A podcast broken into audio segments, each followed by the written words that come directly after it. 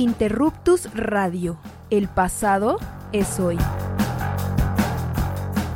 Emisión sobre historia y ciencias sociales en Radio Libre por Internet. www.interruptusradio.com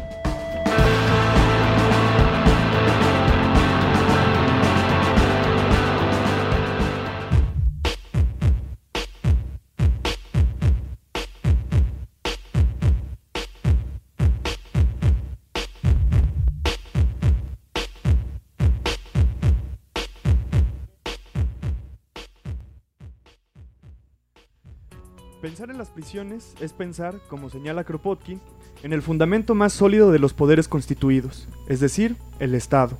Las prisiones son la maquinaria institucional con la cual se decide qué hacer con aquellos sujetos que son acusados de cometer actos antisociales. Estas decisiones sobre los llamados criminales generalmente llevan al camino del castigo, al presidio, los trabajos forzados y en algunos casos a la sentencia a muerte. Es decir, a una idea punitiva en donde, en donde el único mecanismo que existe para aprender la lección va directamente de la mano con la reprimenda. Se trata de dar un castigo ejemplar para el condenado como para todos los demás actores de la sociedad, con lo cual se busca que no se vuelvan a romper las leyes. Esta experiencia en común del castigo y de la reclusión de los presos suele caminar hacia un lado, a una cultura carcelaria, en donde las personas que ya han estado en la cárcel muy probablemente regresen a ella, y es que los sentenciados por la policía, al encierro simple y sencillamente fueron educados en la cárcel. Por lo tanto, muchas veces es imposible que los prisioneros piensen su realidad fuera de ella. Ahí han generado una serie de redes, prácticas de convivencia y amistades de las cuales es muy difícil desarraigarse, lo que termina derivando al problema de la reincidencia. En muchas ocasiones, los presos que fueron liberados no encuentran su lugar dentro de la sociedad y terminan volviendo a cometer delitos que los terminan llevando de nuevo a la prisión. Es un círculo vicioso en donde la cárcel no cumple con el objetivo de que el acto delictivo no se vuelva a cumplir, a la par de que recibe continuamente a los mismos presos que quieren regresar al mundo que conocen, la prisión. Aunque personalmente apoyo la idea de Kropotkin, en donde señala que el principio de toda prisión es falso, puesto que la privación de la libertad lo es, y que la única solución al problema es la destrucción de todas las cárceles, me parece que aún no estamos en el momento de conseguir este objetivo. Por lo tanto, es necesario plantear una serie de reformas al sistema penitenciario y repensar qué significa la cárcel y cuál es su finalidad. En ese sentido, es fundamental transitar de un modelo que se concentra en el castigo a uno que pone el, acento en la reinserción social. Por lo mismo, es preciso una concepción amplia del concepto que vaya más allá del retorno a la sociedad. Se trata de una formación educativa y laboral, así como el desarrollo de habilidades individuales y sociales, las cuales permiten fomentar capacidades para la libertad. Buenos días, Interruptus Radio está iniciando su emisión del día de hoy, 9 de febrero del 2020. Ya escuchamos de lo que va a tratar nuestro programa de hoy. Bienvenidas, bienvenidos a esta emisión y los saludamos. Yo soy Carla Mote. Eh, yo soy Emiliano Canseco y pues Misael, ¿cómo estás Misa? Pues aquí andamos después de que el domingo pasado no pude no pude andar por acá, estaba yo en Oaxaca, así que ya estoy de regreso en la Ciudad de México. Y pues bueno, ya iniciando una emisión. ¿Trajiste mezcal? Traje mezcal, pero ya me lo tomé. Ya no lo tomamos. ya nos lo tomamos, así que bueno, ni modo, y lo disfrutamos mientras duró. Y bueno, pues hoy vamos a hablar de un muy buen tema, un tema que yo creo que da mucho, mucho para hablar. Ya nuestro invitado Rogelio, que ya está aquí, eh, nos va a ir indicando como estas, estas ideas centrales de lo que implica la reinserción social. Y nosotros como historiadores, pues trataremos de apuntalar un poco la visión histórica. Eh, pues de este gran tema, ¿no? Que es muy relevante el día de hoy en nuestro país. Relevante y actual, ¿no? O sea, yo, por ejemplo, tengo en mente la propuesta de la 4T de la amnistía, que es una gran faceta de lo que implica la justicia, que creo que es como dar un viraje a esta idea del castigo y sobre todo pensando en el crimen organizado, ¿no? Entonces, es un tema muy actual, ya saben, aquí en Interruptus privilegiamos constantemente los temas históricos, pero pues el día de hoy nos vamos a aventurar a hablar eh, pues un poco más contemporáneo. Entonces, quédense en la emisión de hoy, ya saben que estamos en vivo por YouTube Estamos en nuestro canal Interruptus Radio, también en nuestra página interruptusradio.com y pueden escribirnos ya sea en cualquiera de nuestras plataformas, Facebook como Interruptus Radio, Twitter arroba R-Interruptus y en el propio canal de YouTube que pueden ahí ver nuestras caritas y eh, pues ya saben, conversamos todos juntos para después que este programa se traslade a todas las plataformas de podcast del mundo mundial. Pues sí, el día de hoy vamos a estar platicando con un amigo, colega, este compañero de percusiones también, eh, con Rogelio Salgado. Pero antes de entrarle al tema del día de hoy, vamos a, tratar algunas efemérides y algunos eh, acontecimientos de la semana. Eh, en particular, pues a mí me gustaría tratar lo que ha pasado respecto a la UNAM y las protestas y los levantamientos que ha habido, ese llamado nuevo movimiento estudiantil que está tomando las aulas y, bueno, eso que se ha eh, también llamado como la mano negra que Andrés Manuel ha reiterado varias veces que es lo que está moviendo los hilos detrás de la UNAM, pero pues ya estaremos hablando un poquito de eso. Eh, no sé si vayamos a una breve pausa en lo que entramos o ya nos vamos de lleno. ¿Tú cómo ves, Carla? Yo creo que podemos eh, ir adelantando esta efeméride de la que van a platicar por Violeta Parra. Entonces, escuchamos una rolita que de hecho la pusimos en las redes sociales también en la semana y se llama Arauco tiene una pena. Esperamos que les guste y volvemos en unos minutitos aquí a Interruptus Radio. El pasado es hoy.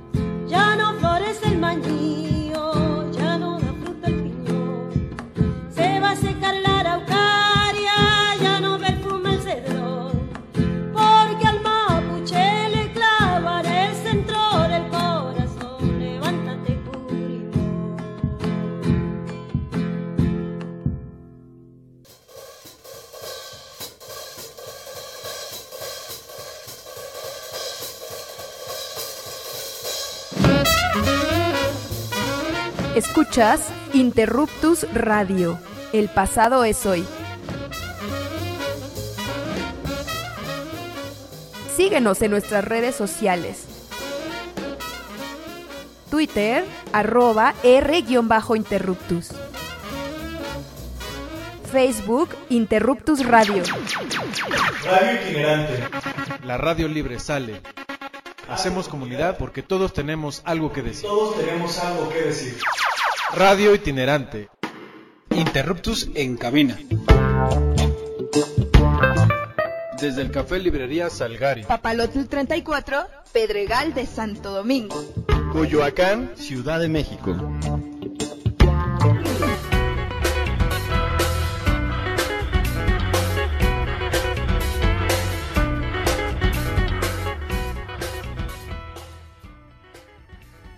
Pues bueno, ya estamos de vuelta aquí en Interruptus Radio después de esta pequeña rolita de la grandísima Violeta Parra, eh, música, eh, cantautora, folclorista de América del Sur, chilena. Y pues justo la, eh, elegimos esa rolita, una porque fue la que pusimos en nuestras redes sociales para conmemorar un aniversario más del día de su fallecimiento. Bueno, de su suicidio, habría que decirlo, esta Violeta Parra se suicidó. Ella, ella decía que no fue por amor, que ella más bien se suicidaba porque había que ponerle un momento eh, fin a su vida y que ella era la que iba a decidir en qué momento se iba a terminar su vida. Entonces decide ponerle eh, o suicidarse. Poner ese fin. Poner ese fin otra vez eh, respecto a su obra también, ¿no? Ella es considerada como uno de esos exponentes hito de la música latinoamericana, de esa música de protesta, particularmente de Chile, de donde también abreva este... Eh, se me acaba de olvidar el nombre de este otro cantautor chileno, ¿cómo se llama? Eh, Víctor, Víctor, Jara, Víctor Jara. sí, sí, sí, ¿qué pasó? ¿Qué pasó, Emiliano? Pues sí, a mí ni me gusta y yo me acordé. no, tú no te acordaste, ¿qué te Había dicho Víctor Parra. Víctor Parra, por ahí. Además, Violeta Parra era hermana de Nicanor Parra. Del otro poeta, sí, de Nicanor Parra. Bueno, de esa familia de los Parra. Eh, que a mí me resuena también como a los Revuelta de aquí de México, que son como esa estirpe de puros artistas, eh, poetas, eh, músicos. Y bueno, en este caso, Violeta Parra una de las cantautoras más importantes de Latinoamérica, que aparte, pues su música resuena en ese momento convulso de las dictaduras chilenas, le da mucho sentido a esas protestas en donde eh, pues hay todos una bola de exponentes eh, poéticos, literarios, que unos abrevan de la cultura popular, por así decirlo, de Chile, y otros renuevan esa cultura eh, popular y la insertan en el mundo, como en el caso de Pablo Neruda, pero pues todos ellos son parte de esta generación que le tiran a las dictaduras, en algunos casos son comunistas, en algunos casos son socialistas, y más bien van a la par de esta literatura y poesía y música comprometida eh, en aras de la revolución social y de darle una identidad a los trabajadores que están luchando por, realizar esa, esa panacea, ¿no? Y bueno, por eso eh, queremos conmemorar un año más. Bueno, el, 5 de febrero se conmemora un año más del suicidio de, Violeta Parra. Y pues esperemos que todos ustedes la escuchen en, su en sus casitas y que hayan disfrutado de la rolita que ponemos, que pusimos en esta breve pausa. Y pues ¿Tú quieres decir algo, Carla? No, nada más que al paso de tantos años siguen siendo referentes para las izquierdas latinoamericanas, ¿no? O sea, son como el referente cultural e histórico que sigue muy presente, pues, entre muchos eh, grupos políticos. Exactamente, y pues también eh, conmemorando a otro artista latinoamericano importantísimo y que en lo personal yo quiero mucho, mucho, mucho, mucho, mucho, es el fallecimiento, un un año más del fallecimiento de San Don Rubén Darío. Don Señor. Don Señor. Eh, San, San Rubén Darío, poeta nicaragüense, que pues en palabras de Carlos Pellicer, eh, dice eh, Simón Bolívar y Rubén Darío, libertadores de América, y eso tiene una razón de ser. Rubén Darío es el primero, eh, por así decirlo, que, que da o que presenta una literatura propiamente latinoamericana. Eh, con el llamado modernismo, que como vimos la semana pasada, mencionamos la semana pasada, empieza con este eh, José Martí, pero es Rubén Darío el que le da esa forma y lo estructura con varios libros, en particular el de Azul, este libro que, que mezcla un poco la prosa poética, el cuento y el verso. Es ahí donde le da un- una identidad particular a lo que después se llama modernismo. Primero era decadentismo y luego se llamó modernismo. Y bueno, eh, su eh, aporte no solamente está en los temas que trató, sino en las formas en las que lo presentó.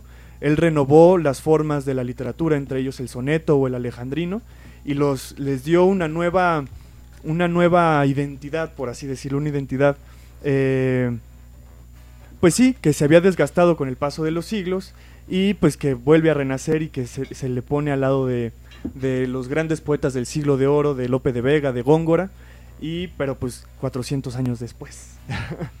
Entonces, bueno, eh, solamente vale la pena eh, que tengan presente que en esta semana, el 6 de febrero de 1916, fallece Rubén Darío, eh, libertador de América, libertador de la, de la literatura de América, y pues yo les recomiendo leer entre ellos Azul, entre ellos prosa, pro- prosas profanas y particularmente Cantos de Villa y Esperanza, en donde está ese poema tan bonito que se llama Yo soy aquel, en donde va reflexionando sobre la transformación de su vida desde ser un niño ingenuo hasta su encuentro con la literatura y cómo a partir de eso él se purifica ante los dioses, por así decirlo.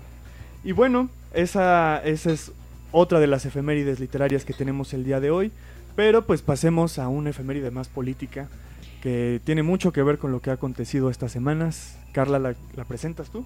Sí, fíjate, estaba pensando que tu sección de efemérides literarias deberíamos de ponerle una musiquita así como un arpa y un, y un este, algo así muy barroco. este, Muy barroco. Ajá, estaría padre. Ándale, ándale, me, me late. Bueno, ya saben, este Emiliano pues gusta de, de la literatura, la poesía y sabe mucho, así que conocemos con él todos estos Gusta de la temas. literatura. Este, y bueno, pues a- metiéndonos Sí. a temas un poco más políticos, conmemoramos durante la semana la eh, pues consabida y famosa entrada de la recién estrenada Policía Federal Preventiva a las instalaciones de Ciudad Universitaria que ocurrió el 6 de febrero del año 2000. Este, ¿ustedes qué andaban haciendo el 6 de febrero del 2000? A ver, compas. Yo tenía cinco años. O sea, estabas con tus tazos en la escalera de tu escuela. Lo que yo recuerdo de, de esa época es que ya no íbamos a CEU. Antes íbamos mucho, mi familia me llevaba mucho a- al espacio escultórico y a las islas y Ah. de repente pues ya se acabaron, marihuano se había. acabaron los paseos. Puro bueno, que eso es, eso es, es cierto, o sea, es- creo que de eso no se habla mucho, pero tomadas las instalaciones por los estudiantes, pues también esta vida cultural y de esparcimiento que es ciudad universitaria se interrumpió temporalmente, ¿no? Porque tampoco es así como el acabose. Yo, por ejemplo, muchos años después iba al gimnasio de CU, del frontón, eh, del frontón cerrado, Y el entrenador nos decía que cuando regresaron de la huelga al gimnasio estaba destrozado, o sea, el- era el de gimnasia, las colchonetas, los aparatos de gimnasia, o sea, todo estaba prácticamente destrozado porque los estudiantes pues lo utilizaron para dormir, o sea, sacaron, se les hizo fácil sacar las colchonetas del gimnasio para llevarlas y utilizarlas de camas, o sea, prácticamente destrozaron el gimnasio. Pero bueno, este más allá de estos ¿Esas no de son estas- formas? no, no, no, de, estos, de estas cosas que son realmente anecdóticas, porque tampoco es que la universidad no haya podido recuperarlo, ¿no? Y justamente viene a cuento con el tema de la huelga en su momento, que se planteó y de forma eh, a través de una de una consulta con la comunidad, que es algo que por ejemplo ahora no estamos viendo, Mm. eh, se realizó una consulta general en abril del año anterior, de 1999, para ver si la comunidad decidía o no irse a huelga, ¿no? Entonces fue un momento en el que los, eh, que yo creo que es como de lo más rescatable de ese momento, los eh, mecanismos organizativos de los jóvenes que participaron en, en ese movimiento estudiantil, que buscaba ser amplio y que inicialmente lo lograron a través de consultas, de asambleas, de cargos rotativos, o sea, tenían como todo un esquema de buscar horizontalidad, que por cierto estaba muy influenciado por el Ejército Zapatista de Liberación Nacional y todos los postulados que tienen eh, en torno a cómo deberían de ser los, la toma de decisiones, ¿no? Entonces, eh, pues no podemos evitar como que comparar este proceso que duró bastante en la UNAM y cuya consigna principal fue derogar el reglamento general de pagos que había propuesto el rector Barnes de Castro para implementar cobros que hasta la fecha pues no existían, que pensándolo al momento actual pues resultarían bastante elevados. Es decir, eh, pues se planteaba que dependiendo del nivel socioeconómico del alumno tendría una cuota a pagar, entonces les pareció muy escandaloso y sobre todo se leyó en su momento como un paso hacia la privatización de la universidad. Después, bueno, pues eso ya este, fue parte del proceso. Se fueron separando en grupos, hubo partidos políticos también que se metieron en las en los Qué grupos. raro. En la UNAM eso no pasa. Pues fíjense que, ¿Qué por quieres ejemplo, decir, Misael? ¿Qué es lo que quieres decir? es que eso es interesante y muy importante porque ahora que se habla, ¿no? De quién está detrás de las manifestaciones eh, de ahora que enarbolan la eh, lucha contra la violencia de género eh, y nombran ahí como a ocho, justo la nota de varios medios fue ocho grupos identificados entre los que hay eh, extranjeros que tienen teorías extranjerizantes para desestabilizar al país. O sea, ya en, en serio se parecen mucho a los eh, desplegados de la prensa desde 68, 68, ¿no? O O sea, desde antes, ¿no? como bola de marihuanos sin, sin sentido. Pero tiene, yo creo que sí tiene un dejo también de, pues de un ultranacionalismo como, pues ya también no, no vigente, ¿no?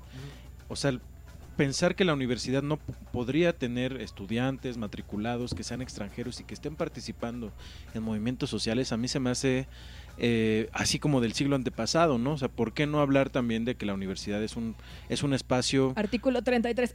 pues sí, claro, pero muchos pueden tener doble nacionalidad sin problemas, ¿no?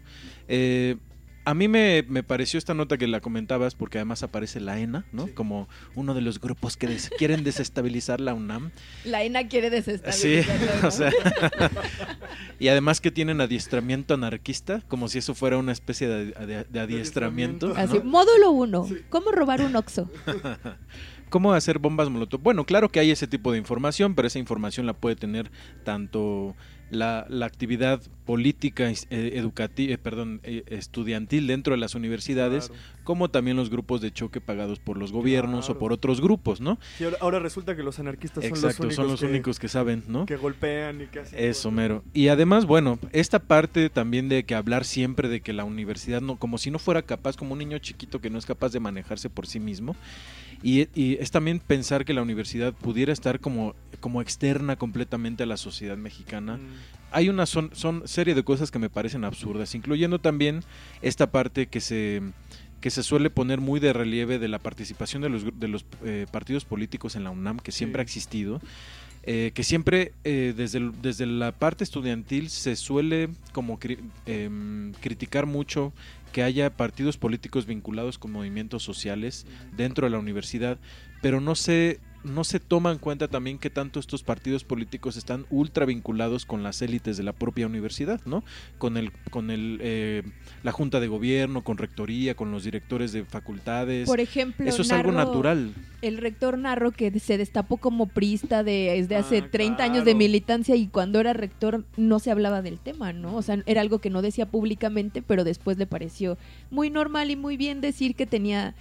Más años en, en la militancia dentro del PRI, entre los cuales estaba pues su paso por rectoría, ¿no? Claro. Y además, ¿cuántos investigadores también son extranjeros, no? O sea, ay, están metiendo sociedades extranjeras a la UNAM. Pues sí, ¿no? O sea, finalmente la Pues sí. universidad es, es, una, es un espacio abierto al mundo y, Claro. y tanto se puede dar desde el, desde el mundo institucional esta incorporación de, de ideas mundiales, globales, para no hablar de nacionales y extranjeros, como por parte de los estudiantes. O sea, ¿por qué no pensar que la UNAM forma parte de un mundo globalizado en donde la participación en términos políticos, estudiantiles y sociales, culturales y Bueno, académicos bueno, a ver.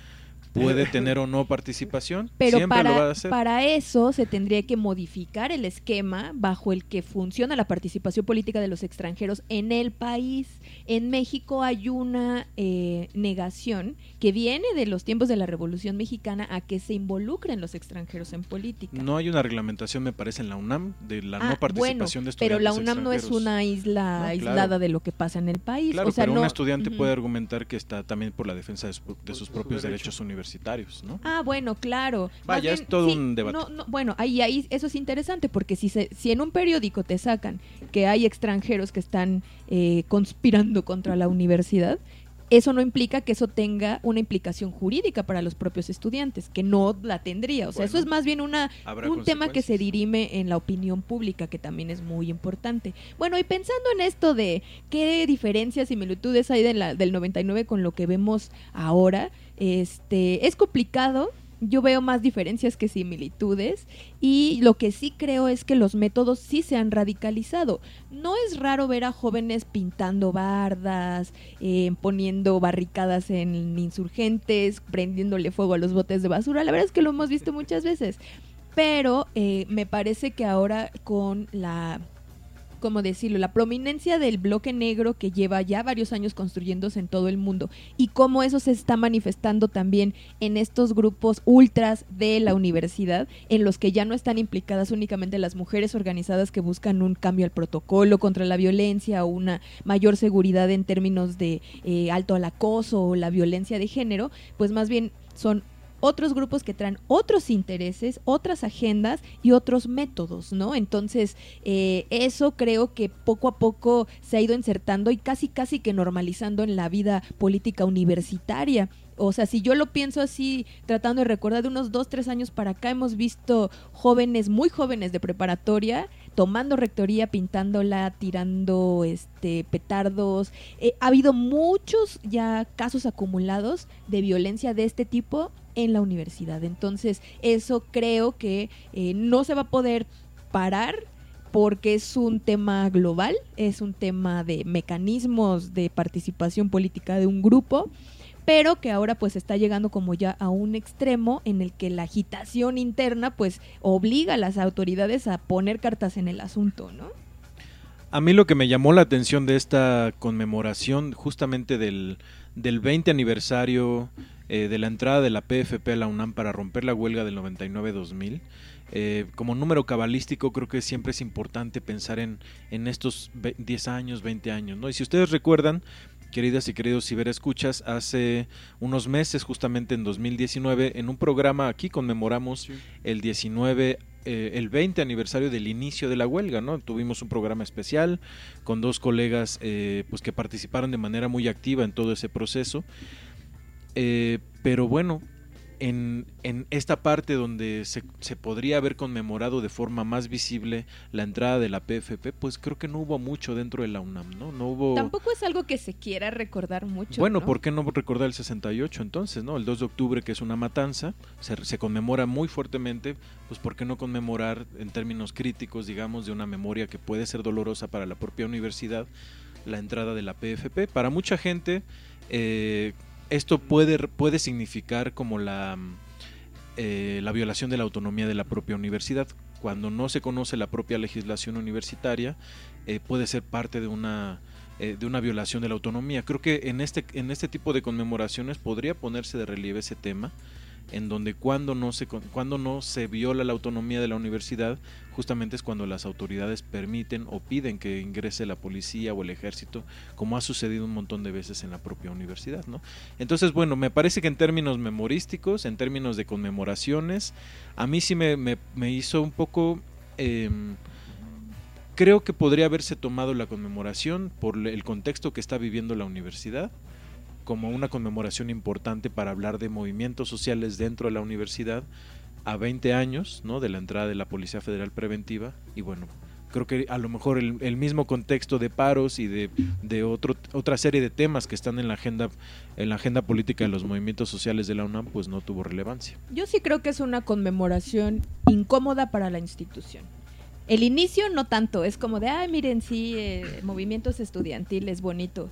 No para la institución misma decir, ay, vamos a recordar cuando le llamamos a la PFP. No, pues no. la verdad es que no, no lo veo, no lo Yo me refería más bien a los estudiantes, que generalmente ah, es bueno, cuando... eso siempre hacen sus cosas y invitan a la misma gente a las conferencias. Bueno, bueno, yo creo que da para mucho.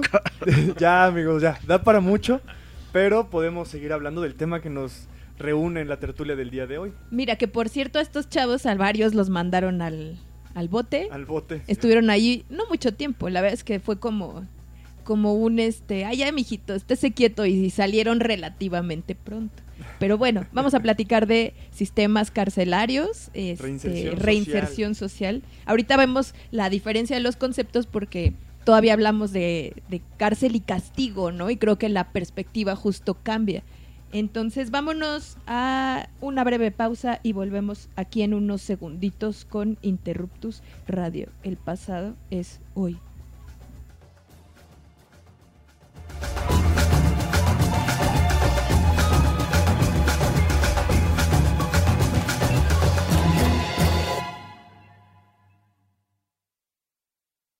Figura preciosa.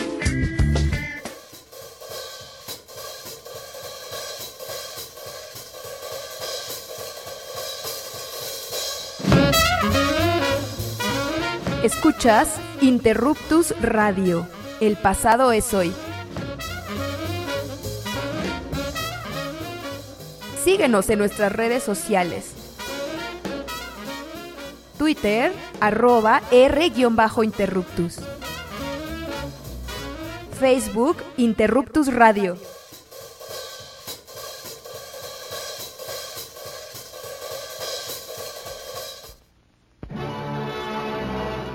Historia nos pertenece. Nos otorga elementos para comprender nuestro entorno. Y actuar conscientemente en él.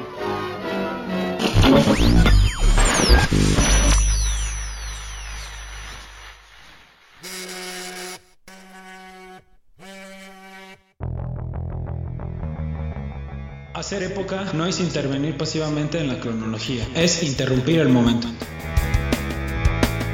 Interruptus Radio.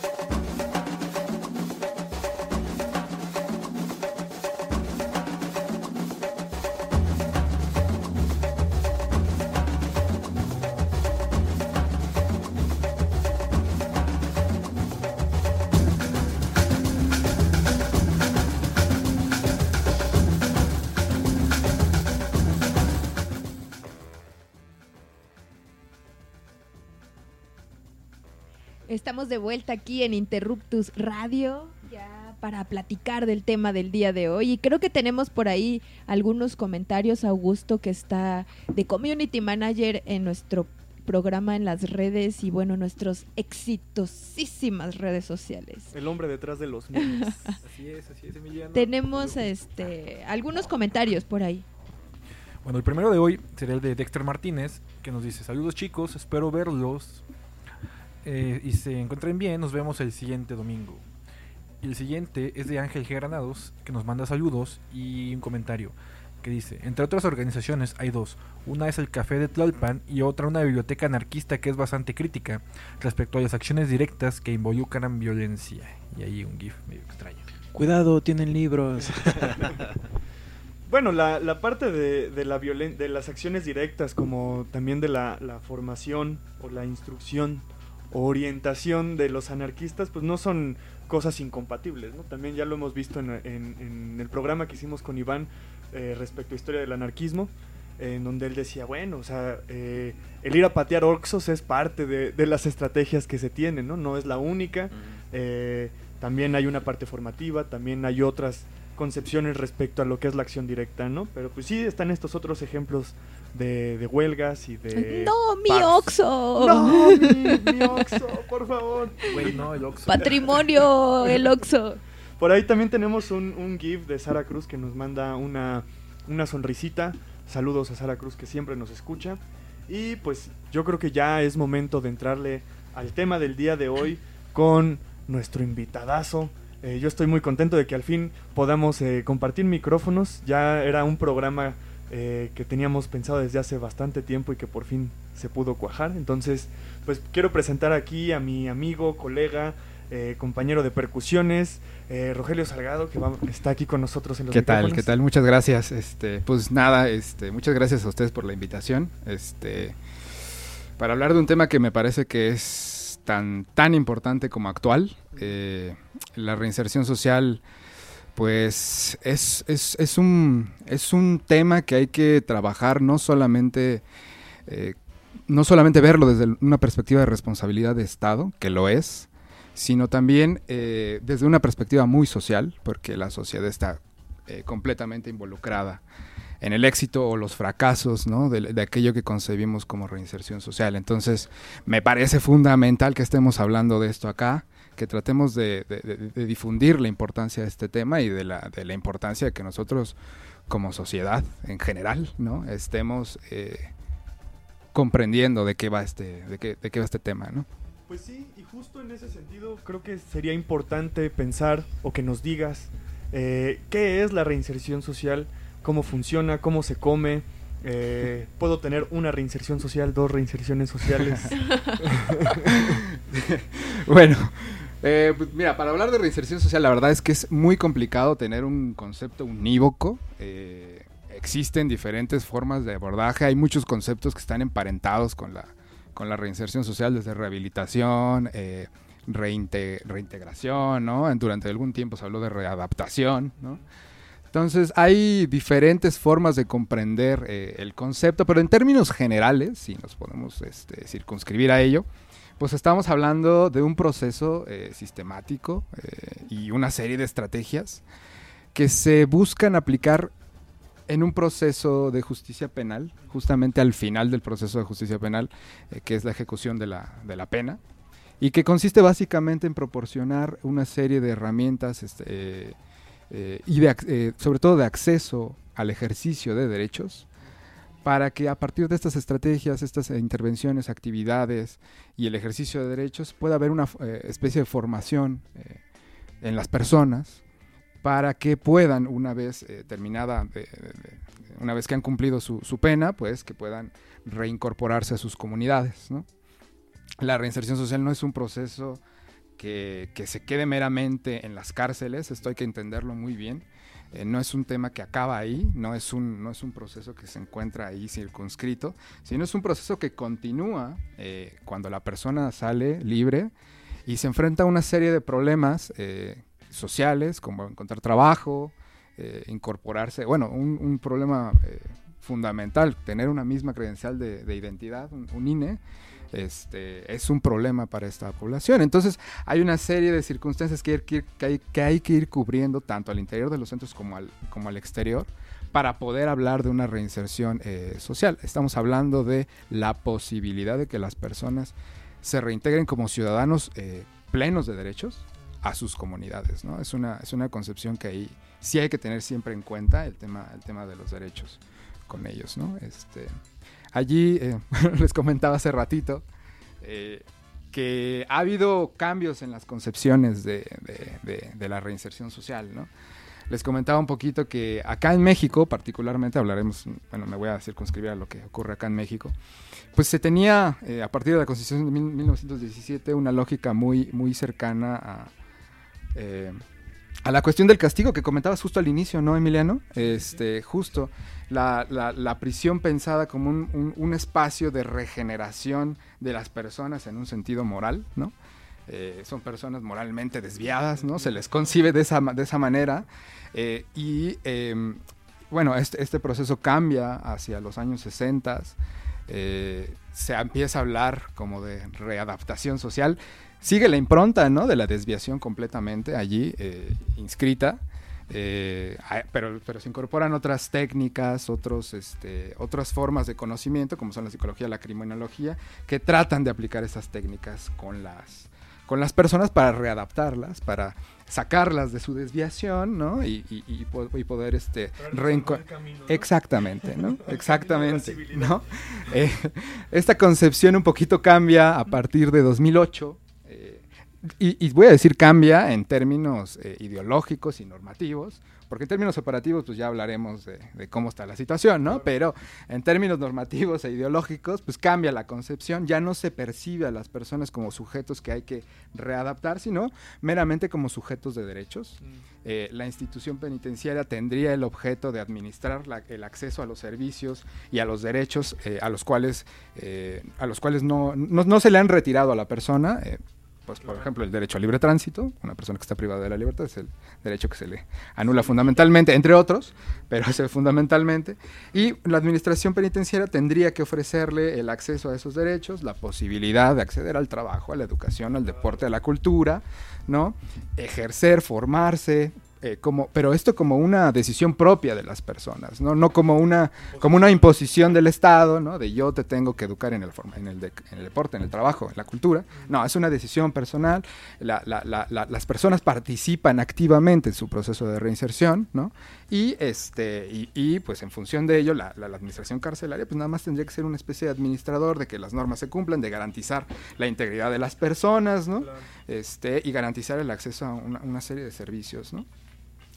Ya posteriormente, pues, hay- pues, por supuesto, hay seguimiento y todo, y todo, se aplican una serie de estrategias, pero, pero en esencia es eso, el cambio es pensar a las personas privadas de la libertad como personas sujetas de derechos, ¿no? E- Es este cambio como ideológico. Creo que todavía socialmente como que la idea que es la más recurrente y así se maneja incluso es que meterte al tambo es un castigo, ¿no? Y incluso una venganza, ¿no?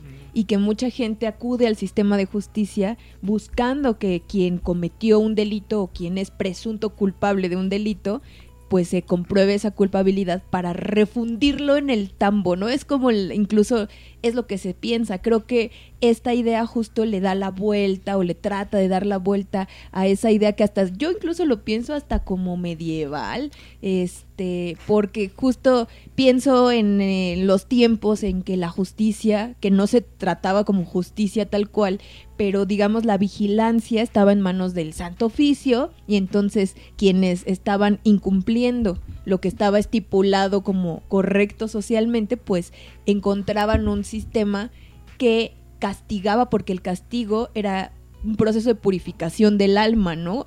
Como la idea de que así tú te vas a lograr ir al... Como una penitencia o algo Ajá, entonces está ligada justo así como con todo ese esquema, todo ese esquema católico, ¿no? Este, no sé cómo había sido en la época prehispánica, la verdad, desconozco por completo, a ver si alguien por ahí nos Los castigaban con chile. Con chile. les, les frotaban chile en el, en- En el ahí donde te platiqué. Este. No. No, había castigos en el Códice Florentino, hay castigos a los niños que se portaban mal. Les ponían, así los, pon- los cargaban y los ponían sobre fogones con chile. Ah. Entonces los ponían a oler chile y eso pues, te provoca... Dicen que es un castigo, pero en realidad lo que, lo que se supone que provocaba era que las toxinas del chile activan algunas partes del cerebro y eso hace que los niños eh, sean más trabajadores, Ay. o sea, que tengan, que tengan una actividad más, ¿no? Eso es lo que dicen, yo no, yo Bueno, no, yo es no que- sé de cierto. Como es que, por ejemplo, es esta idea, ¿no? En, en sociedades, este, que es como las cosas que sabemos de, de Medio Oriente, que, que les cortaban las manos, ¿no? O sea, el ladrón, te corto la mano.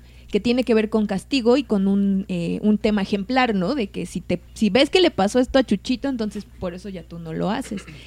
Queda mucho en la concepción actual como de todas estas ideas, pero al final el liberalismo y la fortalecimiento del Estado lo que hace es que como es el único que legítimamente ejerce la violencia, pues entre todo este ejercicio legítimo de violencia también y de la concepción de justicia está este cómo vas a tratar a las personas o qué, qué, qué concepción se tienen las personas que infringen la ley, ¿no? Que es la máxima norma social. Entonces, ¿cómo ha avanzado esto? O sea, ¿qué, qué ideas se tienen ahora? No sé, este, porque yo pienso que por más que se insista como en la, en su momento readaptación o después reinserción, socialmente no pegan mucho estas, estas ideas porque pues a la gente le gusta ver sangre y la venganza, ¿no? Hasta hay esta es gente que que busca que se implemente en México la pena de muerte, o sea, muy copiado así del modelo gringo y que creo que afortunadamente en México pues no tenemos ese modelo, ¿no? Sí, claro. Ah, mira, eh, yo soy de la idea de que en realidad la cárcel en sí misma, a pesar de que se mantengan eh, los cambios ideológicos y, y- y de la percepción de lo que significa o el fin que debería tener la prisión o la- en realidad la pena, pues mantiene esta lógica de- del castigo, ¿no? A final de cuentas, la cárcel es una institución total, ¿no? Que tiene una afectación muy importante en el cuerpo, en la mente de las personas, ¿no?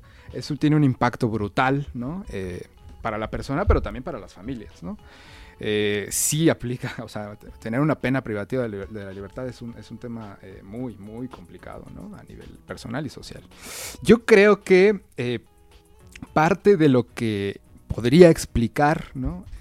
Pero no, no es la única cosa, pero sí yo creo que en la situación actual que vivimos hoy en México, en este contexto de inseguridad y violencia que tenemos ahorita, pues eh, lo que la gente está buscando es acabar con estos altos índices de impunidad, ¿no? Parecería que hablar de reinserción social es un tema que está este, eh, demasiado adelantado para la condición en la que nos encontramos ahorita, ¿no?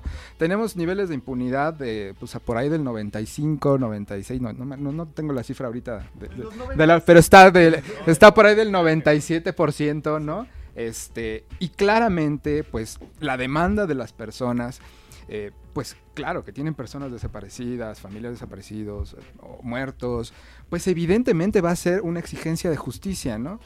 Y pues obviamente lo que, lo, que- lo que el, el ánimo de las personas va a buscar, pues es eso. Que sufra lo mismo que estoy sufriendo yo. Claro, o ¿no? peor. Sin embargo, yo creo que el- a donde tendríamos que estar reflexionando, y creo que va ahí, eh, ahí tendría que estarse poniendo el acento de cómo la reinserción social se inserta en todo un eh, mecanismo de, bueno, un proceso de justicia, tiene que ver con que pues la reinserción social también busca restaurar, o, o tendría que estar buscando más bien, eh, restaurar el tejido social, ¿no?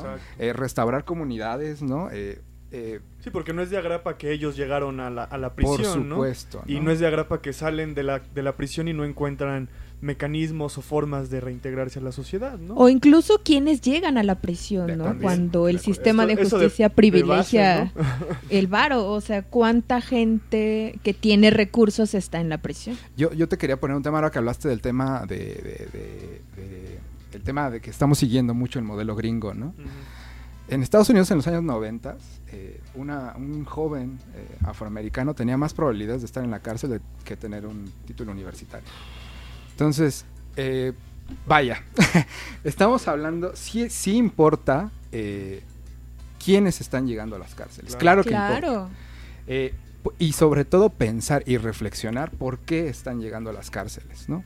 Eh, yo sostengo con manera de hipótesis, ¿no? Que, que, que, que aquí el- uno de las dinámicas que nos podría ayudar a entender esto son los procesos de exclusión social, totalmente. Eh, la posibilidad, o, la, o más bien la imposibilidad de las personas de acceder a, a derechos mínimos y a poder ejercerlos y a desarrollarse integralmente como personas, claro que es un obstáculo eh, para que las personas pues este, se puedan desarrollar, digamos, en el marco de la ley, ¿no? A final de cuentas, ciertos grupos van siendo excluidos, van siendo, este, te lo pongo con un ejemplo, un chavito que es mal portado en, la secundaria, ¿qué es lo que pasa, no? Pues, ¿qué es la- ¿cuál es la salida más fácil? Pues lo expulsas de la escuela, ¿no? Estás generando procesos de exclusión, ¿no? Y entonces no lo quieres porque se porta mal y lo vas aislando, aislando, aislando.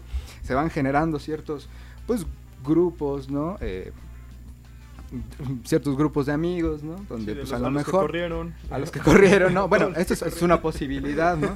Y ¿Qué tal que es genio y por eso no se halla, no?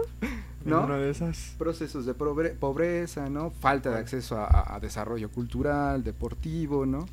La, la cantidad de oferta de, consumo de sustancias que hoy existe, que es muy alta y que sí es un tema importante a considerar en, este, en los procesos de reinserción, pues claro que van generando factores de riesgo y grandes posibilidades para que pues, se cometa el delito. Pero eso, pero eso no, lo, no lo queremos ver, ¿no? O sea, no queremos voltear a ver que esos procesos de exclusión nos generan un problema. ¿Y qué pasa? Pues creemos que la cárcel es la solución. Mételos ahí. Pero eso es otro proceso de exclusión, ¿no? O sea, es volver a aislar, ¿no? Volver a generar este problema este, a nivel personal, esta ruptura de las relaciones. ¿Qué pasa con una persona que está 10 años en la cárcel y sale eh, al, al- mundo, ¿no? Después de 10 años de estar encerrado. Se quedó en los tiempos del ICQ. Totalmente. La ciudad es, otra. mundo, ¿no? Claro. La ciudad es otra, las formas, es un choque, este, muchas de las personas con las que hemos conversado, este, pues eso declaran, que es un choque tan importante eh, como el haber entrado a la cárcel, el salir, ¿no? Porque es, es, es adaptarte a otro mundo, otra realidad completamente otra, ¿no? O sea, y con toda, con el estigma ahora, además, De que eres de, a que, este- de que estuviste en la cárcel. Entonces es- ya estás cargando un nuevo, eh, un nuevo fardo, ¿no? Y que Sí. tienes que llevar y que dificulta, por supuesto, ¿no? Las posibilidades de que te vuelvas a incorporar, ¿no? De conseguir Ah, un trabajo, de que la familia te, te reciba. Por supuesto, ¿no? Hay Además, de con- redes familiares. con la idea de que, que tenemos de que las cárceles son escuelas del crimen, ¿no? O sea, de que lo que van a en realidad a- en realidad aprender es no sé, si convives con secuestradores, ya sabes cómo secuestrar o cómo robar o no sé, O ladrón de cuello saliendo blanco. de la cárcel. bueno, es, es que tienen que ver justamente las cárceles, igual como hablábamos hace ratito de las universidades, pues no están, no están externas a la sociedad en sí Por misma, ¿no? Entonces, finalmente, lo que se vive dentro de, de estos espacios de reclusión es finalmente un reflejo de lo que está afuera, ¿no? A mí me, ahorita que mencionabas esta parte de los, de los porcentajes de, mm, eh, de impunidad que son altísimos, también estaba pensando en cómo muchos de los de las personas que están dentro de estos espacios de reclusión eh, ni siquiera tienen una sentencia, ¿no? Es, digamos, están en la parte de prisiones preventivas que llevan algunos 20 años. Creo que hay- por ahí había un preso que es el preso más viejo del país que tiene cerca de 17 años sin que se le haya dictado eh, sentencia. Ay, Entonces, qué horror. Cómo, cómo lidiar con esa variedad también de gente que está dentro de las cárceles, que están eh, cumpliendo, cumpliendo eh, penas por, por distintos delitos, pero también hay otros que no tienen delitos o que no se les comprueban y finalmente, pues después de muchos años salen con un usted disculpe. Eh, ¿Qué pasaría también en esa parte en términos de, de esta parte estatal, institucional que tendría que haber dentro de la justicia restaurativa, que finalmente es lo que se busca en esta parte de la reinserción social o readaptación social, como, como se ha venido, tú lo has venido explicando, pues uno usted disculpe, creo que en muchos casos no, no permite a la persona que estuvo durante muchos años recluida volver a insertarse socialmente, ¿no? Yo creo que es muy complicado, como tú ya lo decías, hay una parte moral que pesa mucho, de hecho, la misma idea de, llamarle, seguir llamándole sistema penitenciario, ¿no? Como una serie de penitentes que están allí cargando penas morales porque cometieron delitos que pueden tener una parte, pues, que tiene mucho que ver con, con el pecado, ¿no? Todavía esta noción de, pues, de lo moral finalmente es lo que está en medio, Eh, pero bueno, creo que es ahora en, en- en los términos que estamos hablando, en este contexto nacional que estamos viviendo actualmente, en donde todo forma parte de una mm, pues una sociedad muy descompuesta, ¿no? Un tejido social que no que no no hay formas al menos en el mediano plazo yo pensaría de de solución, ¿no? Hay una población que aumentó muchísimo, quizá ahorita tú nos puedas dar eh, las cifras de cuánto aumentó la población en, en el, en las cárceles en esta, en esta llamada guerra contra el narco, ¿no? Porque creo que es también algo que explotó y que eso va a derivar en un montón de problemas, no dentro del sistema penitenciario, sino en términos sociales, ¿qué va a pasar con toda esa gente en los próximos 5, 10, 15, 20 años? Sí, bien importante eso, ¿no? O sea, considerar que todas las personas que entran a la cárcel en algún momento van a salir. Bueno, no todas, por ahí del 90%. Este, ¿Y qué vamos a hacer después, no? Jus- justamente es, es- es- es ese tema. Mira, hay, un, hay, una, tendencia que parecería eh, eh, pues extraña, justamente en el contexto de, eh, de guerra contra el narco, pero en realidad las cárceles están disminuyendo la población que tienen ahorita, que fue un parte de los objetivos que, tuvo la reforma de justicia penal del, del 2008, ¿no? Que la pena privativa de la libertad fuese, digamos, la última ratio, ¿no? y entonces este, tratar de que las personas no, no atraviesen este, el proceso privativo de la libertad eh, en todos los casos, sino que pues, trataban, trataran de tener métodos alternativos. ¿Por qué? Porque es muy oneroso este, mantener a una persona en la cárcel. eh, creo que cuesta algo así como 150 pesos por persona. Alrededor, hay, hoy hay alrededor de este, 200 mil personas en prisión, eh, más o menos. Este, pero en los últimos cinco años eh, disminuyó. Algo así como 50 mil personas. Em, sí es distinto. eh, es necesario ubicar también el tipo de delitos que se están. eh, eh, mm, eh, sobre todo castigando con la pena privativa. Porque sí, efectivamente, pues, la mayor parte, del, o sea, el 70% del, del, del- del- del- de las personas, 70-80% de las personas que están privadas de la libertad, están privadas de la libertad por cometer un robo. ¿No? Es un, es un daño contra la propiedad. Ya en sus diversas variantes y lo que tú quieras, ¿no? Este, y efectivamente, sí han subido las la, cantidad de personas que son eh, encarceladas, incluso muchas sin, sin- procesos completos, como tú lo mencionas, por el tema de drogas, pero no son la mayoría. ¿no? Este, y por, eso, por eso se ha observado una, un- una disminución de la población carcelaria. Ahora, en 2019 por primera vez creció otra vez el- la- la población eh, carcelaria en, en el país. ¿no? Yo sí quiero este, aquí eh, destacar las propuestas que pues, de- de- del nuevo gobierno, ¿no? que están... Yo, yo sí los veo en cierto sentido, este, pues sí, sí veo un, eh, con la nueva propuesta de, de- la ley, bueno, la propuesta de reforma del sistema penal, parecería que hay un retroceso, ¿no? Eh, tratar de evitar, y justamente está involucrado con lo que yo les comentaba, de que, pues dado que las fiscalías no están logrando eh, avalar que los procesos que están realizando los están realizando de manera adecuada, pues ¿qué hacemos? Pues bajamos los controles, ¿no? Entonces ya podemos meter más gente a la cárcel. Y entonces ya le quito la presión al fiscal, ¿no? De, de tener que hacer bien su trabajo, porque ¿cómo crees? Este, y ahora pues ya es mucho más sencillo procesar a las personas. O bueno, eso es lo que se está buscando. Hasta el momento no. Eh, se trató de proponer una, una reforma justamente a finales de enero. eh, no prosperó, pero pues ahí están, este, ahí están los esfuerzos y hay que mantenerse muy atentos, ¿no? Justamente por eso. Porque no se puede seguir abusando de, de- de las penas privativas de libertad. Como te comento, todas las, bueno, la, gran parte de las personas tendrán que salir y ahí pues tendremos que pensar en cómo se van a reincorporar a sus comunidades, porque cómo los va a recibir la sociedad, ¿no? O sea, y, y aquí estamos involucrados todos, ¿no? Todos nosotros. Este, ¿por qué? Porque eh, también participa en este proceso de exclusión el empresario que no le quiere dar trabajo a las personas. Nosotros mismos, cuando no queremos, este, eh, cuando, cuando, cuando en serio nos da, nos da, eh, a veces avalamos. Esta, clase de prácticas con el, con el tema de, las, de los antecedentes penales. Y pues en realidad lo que estamos haciendo es cerrar las puertas, en qué condiciones se puede generar una, real reinserción social cuando la propia sociedad no, of- no oferta estos, estas posibilidades. Y claro que tiene que ser una política de Estado porque si no, este, eh, pues en realidad todas esas personas que, oportunidades les damos van a volver a- Les estamos generando todas las condiciones para que vuelvan a hacer lo mismo. Justamente yo quería eh, preguntarte algo, algo por el estilo, en el sentido de, bueno, te reinsertas socialmente, pero en una sociedad donde no tienes ninguna oportunidad, ¿no? Y otra cosa, eh, ¿qué pasa? Bueno, tú lo decías que esta parte del, del que tiene que venir por parte del Estado todo este proceso de reinserción social, pero ¿qué pasa con otras eh, otras formas que están que están surgiendo dentro de la justicia comunitaria en zonas indígenas? Por ejemplo, el caso más sonado es el de Cherán, ¿no? Y su tipo, su, su forma de justicia y las formas que han ellos buscado de que los que delinquen por distintas eh, cuestiones en sus territorios tengan otro tipo de actividades que les permitan como resarcir el daño que, que cometieron, ¿no? Si te parece, eh, lo comentamos después de una pausa. Vamos a una pausa para, para que escuchen nuestras cortinillas.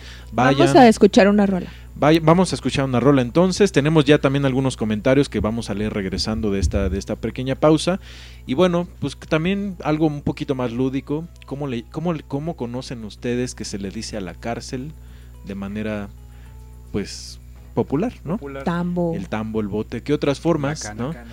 Bueno, pues escríbanos en nuestras redes sociales. Recuerden que estamos en, en Facebook como Interruptus Radio, en Twitter como arroba R-Interruptus. Y bueno, estamos ya en nuestro canal de YouTube, en donde nos pueden poner sus comentarios. Que regresando de esta rola, vamos a leer. ¿Qué vamos a escuchar, Carla? Pues me habían dicho que querían escuchar a Bob Marley, entonces vamos a poner Don't Worry, Be Happy. Sean felices. Volvemos.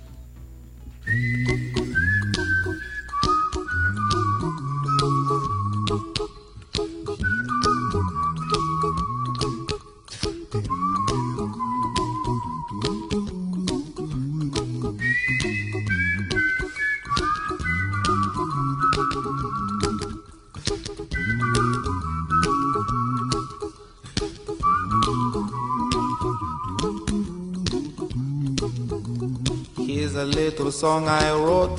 You might want to sing it note for note. Don't worry. Be happy. In every life we have some trouble. But when you worry, you make it double. Don't worry. Be happy. Don't worry. Be happy now.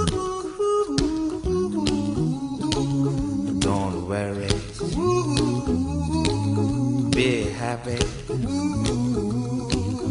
Don't worry. Be happy.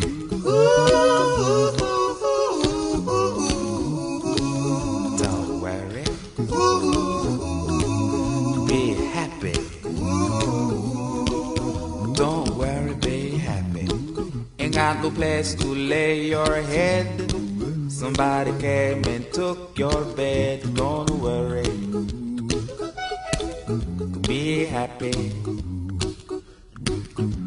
The landlord say your rent is late. He may have to litigate. Don't worry. Be happy. Look at me, I'm happy.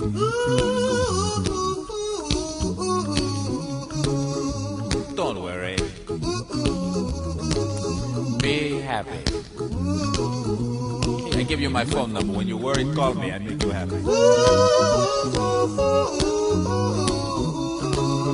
Don't worry. Be happy.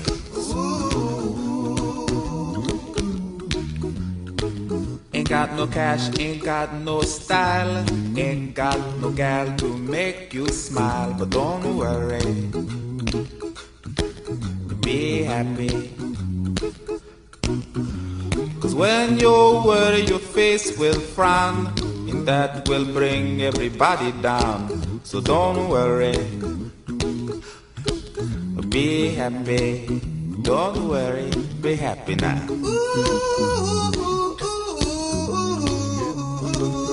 Don't worry. Be happy. Don't worry, be happy. Don't worry. Be happy. Don't worry, be happy. Now there is this song I wrote. I hope you learned it note for note like good little children. Don't worry. Be happy. Listen to what I say. In your life, expect some trouble. But when you worry, you make it double. Don't worry.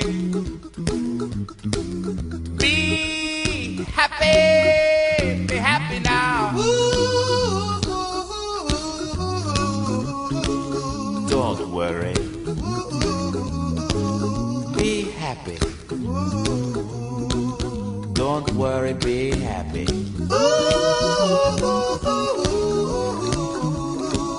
Don't worry.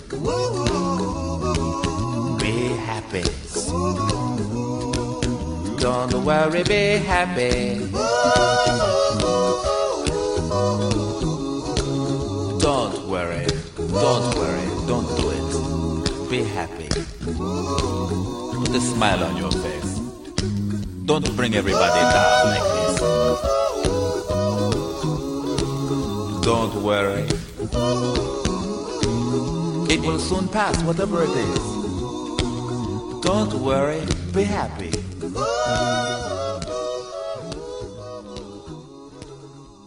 I'm not worried.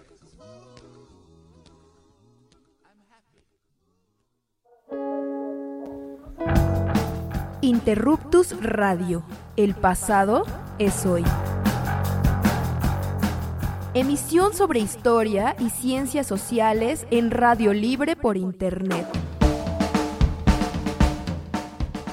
www.interruptusradio.com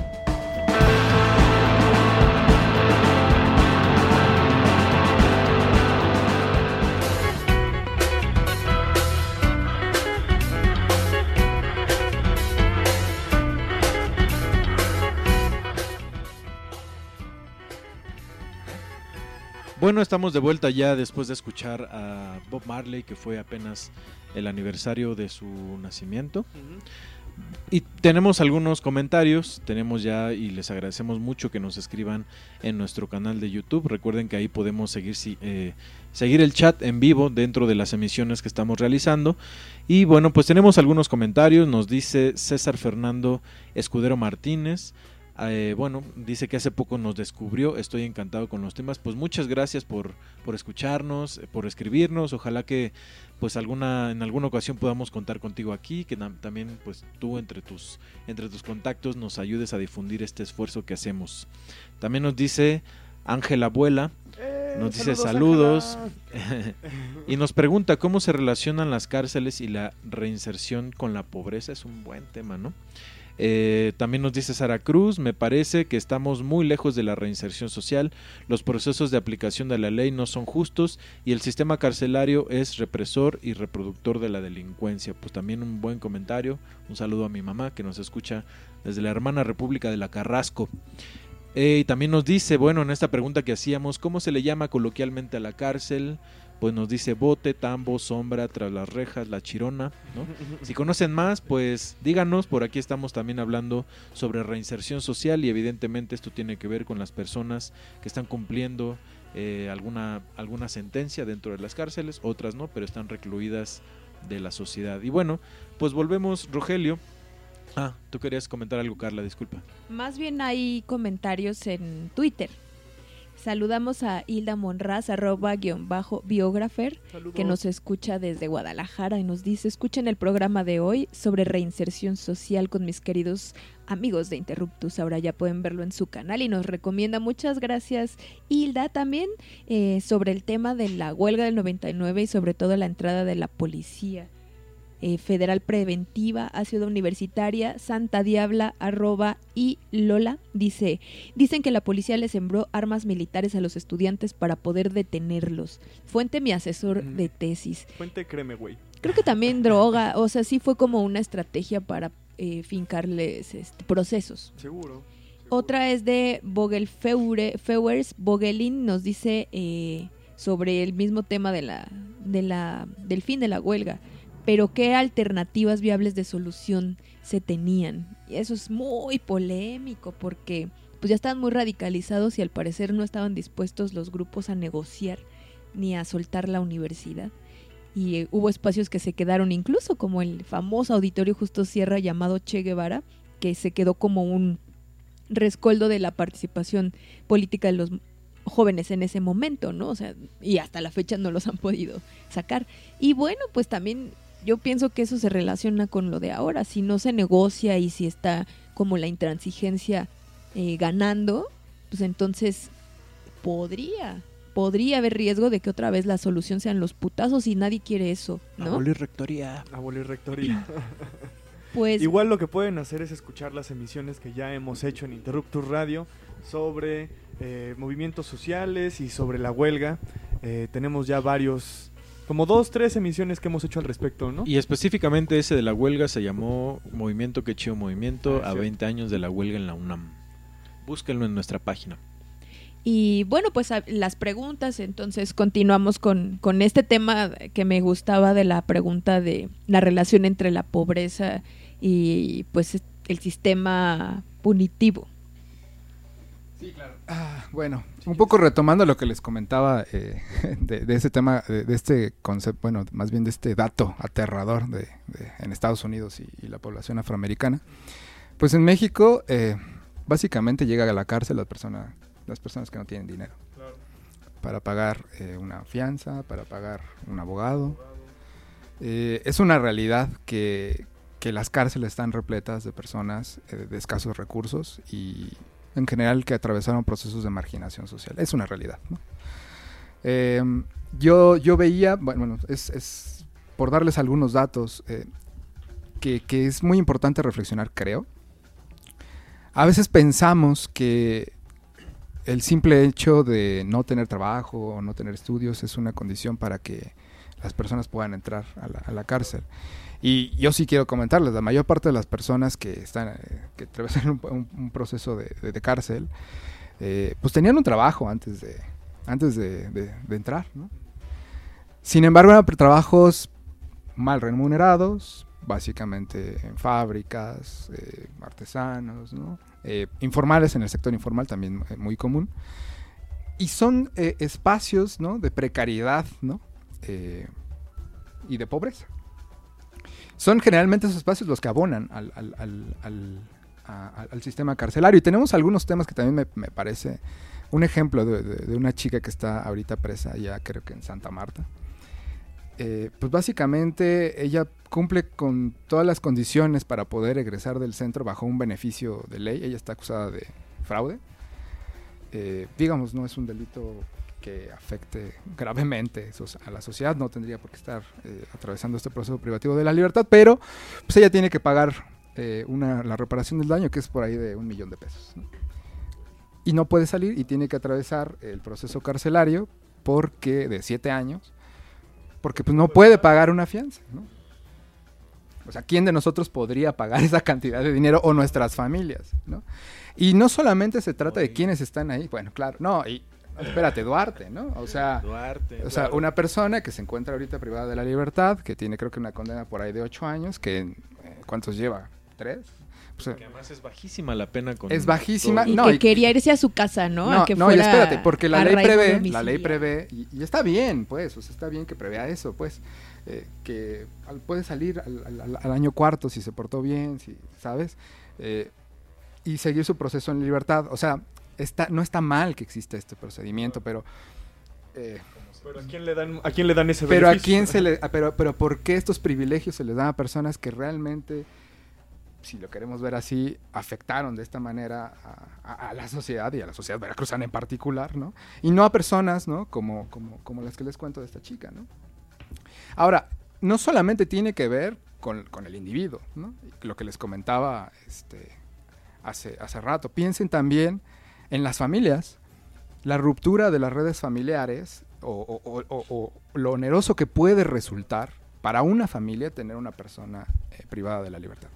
Si, la ca- si el jefe de familia, en este caso, se, se- se inserta en un proceso carcelario, en un proceso de privación de la libertad, ¿quién tendrá que asumir el costo de, eh, no solamente de mantener a la familia, ¿no? sino a lo mejor de asumir los gastos que se tienen que, que realmente ocurren al interior de los centros, porque, porque es verdad, ¿no? Eh, lo que tú decías hace rato, las cárceles no están, eh, no son eh, instituciones fuera de nuestra sociedad. La corrupción que vivimos día a día, eh, nosotros en las, nuestras instituciones, ocurre también en los sistemas carcelarios y la verdad es que no sé si han tenido oportunidad de ver eh, la película La Cuarta Compañía, véanla, está en Netflix. este, justamente habla del, del sistema carcelario en los años 80. No ha cambiado mucho. ¿no? Eh, la cantidad de dinero que se mueve ahí, la cantidad de dinero que te cobran por pasar lista, por acceder a servicios, ¿no? son cuestiones Para onerosas. poder dormirte. Para poder acceder en una ca- eh, tener una cama, tener una cobija. Ir al baño incluso, ¿no? Se habla. Eh, los servicios de agua, ¿no? Este, tienen un costo, ¿no? Yo, yo sí quisiera, ahí tengo otro dato, ¿no? De los que anduve recopilando el día de ayer. Este, las cárceles, sobre todo a nivel local, eh, alrededor del 30, solo el 30% de las personas privadas de la libertad a nivel nacional reciben servicios por parte, eh, o recibieron algún servicio por parte del sistema carcelario. El resto los tiene que adquirir de otros medios. Muchas veces el apoyo en este sentido es la familia. Y la familia tiene que asumir esos gastos. Ahora imagínate una mujer también que puede pasar por un proceso de privación de la libertad y que también es jefa de familia. O sea, los costos sociales son muy, muy altos. Eh, y esto eh, obliga necesariamente a repensar cómo estamos administrando las cárceles ¿no? y cuál es la función de estas, de estas cárceles. ¿no? Eh, me parece que el tema de la pobreza, pues es un tema que no se puede dejar de lado. ¿no? Ahí, ahí sí, totalmente. Los, los- los- las personas que, que están en la cárcel son personas pobres, en un 80, 90%. ¿no? Y otro tema también es la distinción de género Mm. e incluso de edad, ¿no? Porque a los niños, pues los mandan, o niños o adolescentes, se van a estos, este, ¿cómo les llaman? Unidades de Los... tratamiento. Ah, y las, eh, las cárceles están separadas por género, entonces hombres se van a uno, mujeres a otro. Y algo que en algún momento habíamos platicado con otros programas que hicimos sobre eso, en específico sobre masculinidades en eh, situación de prisión, es que hay una enorme diferencia entre la forma en la que las familias cuidan a sus presos varones y la forma en la que las familias cuidan a sus presas mujeres. Es más común que toda la familia vuelque su apoyo cuando el encarcelado es varón y cuando es mujer hay abandono, ¿no? Entonces, esto es brutal porque a las mujeres, además de que ellas eh, tienen a su cargo este tema de cuidados, generalmente no lo abandonan cuando su pareja, no abandonan su rol de cuidadoras cuando la pareja está en, la prisión, pero los hombres que no lo tienen, entonces se desentienden, ¿no? Los hijos se desentienden y entonces sufren mayores condiciones de abandono, entonces eso está brutal. Completamente de acuerdo. Ahí sí, el tema del abandono es altísimo en el caso de las mujeres, ¿no? Eh, ahí sí quiero que, reflexionemos un poco en torno a eso, ¿no? Claro que las mujeres eh, sufren de, diferentes maneras y yo creo que de una manera mucho más intensa el proceso de privación de la libertad. Sí tiene que haber políticas diferenciadas, pero de manera mucho más, este, especializada para el caso de las mujeres por, estas razones, ¿no? Porque al salir de prisión, que son casos que ya yo ya me enfrento de manera directa porque trabajamos con personas liberadas, este, pues sí, no tienen una red familiar, no tienen con quién acercarse, a veces no tienen una vivienda, ¿no? A veces eh, se les retiró la custodia de los hijos, no pueden ver a sus hijos, ¿no? Eh, es una cuestión bien grave, ¿no? Eh, y que, que- necesariamente tiene que atenderse. Porque una persona que ha perdido completo el apoyo, completamente el apoyo de su familia tiene posibilidades mínimas ¿no? para reincorporarse. ¿no? Además de todas las otras situaciones que van a tener que enfrentar por haber estado privados de la libertad. ¿no? Entonces, sí es una situación gravísima y además eh, es importante considerar que eh, en los últimos años, justamente en el contexto de la, de la guerra contra, contra el narco, la, la población de mujeres se ha ido aumentando. Es, es importante mencionar que también hay una distinción de género en la población carcelaria. La diferencia a nivel nacional está 95% son hombres, 5% son mujeres. ¿no? Son muy pocas las mujeres Es que las mujeres somos más buenas. Son más bonitas y los hombres bien malos. Yo creo que sí tiene que ver con el tema de las de los roles, ¿no? Justamente de género asignados a, a- a- a los varones, ¿no? Eh, y, y- y- y con esta, esta forma de asumir no solamente el tema de, de- de proveer, sino también de ser valiente, de ser aventurado y de, ser, de arriesgarse, de ser violento, de, o sea, exacto, de ocupar... Claro, ¿no? De todos estos roles autoasignados, ¿no? A los varones, pues sí propician una, una, una mayor, este, que- haya más hombres, ¿no? Digamos. Pero eso no quiere decir que la población, aunque sea, digamos, en proporción muy pequeña, no quiere decir que sea un tema gravísimo, que se ha ido eh, incrementando en los últimos años, como te comento. Las mujeres eh, generalmente están llegando a la cárcel por, por temas de- de drogas, ¿no? Pero no son temas, eh, digamos, no son cuestiones violentas, ¿no?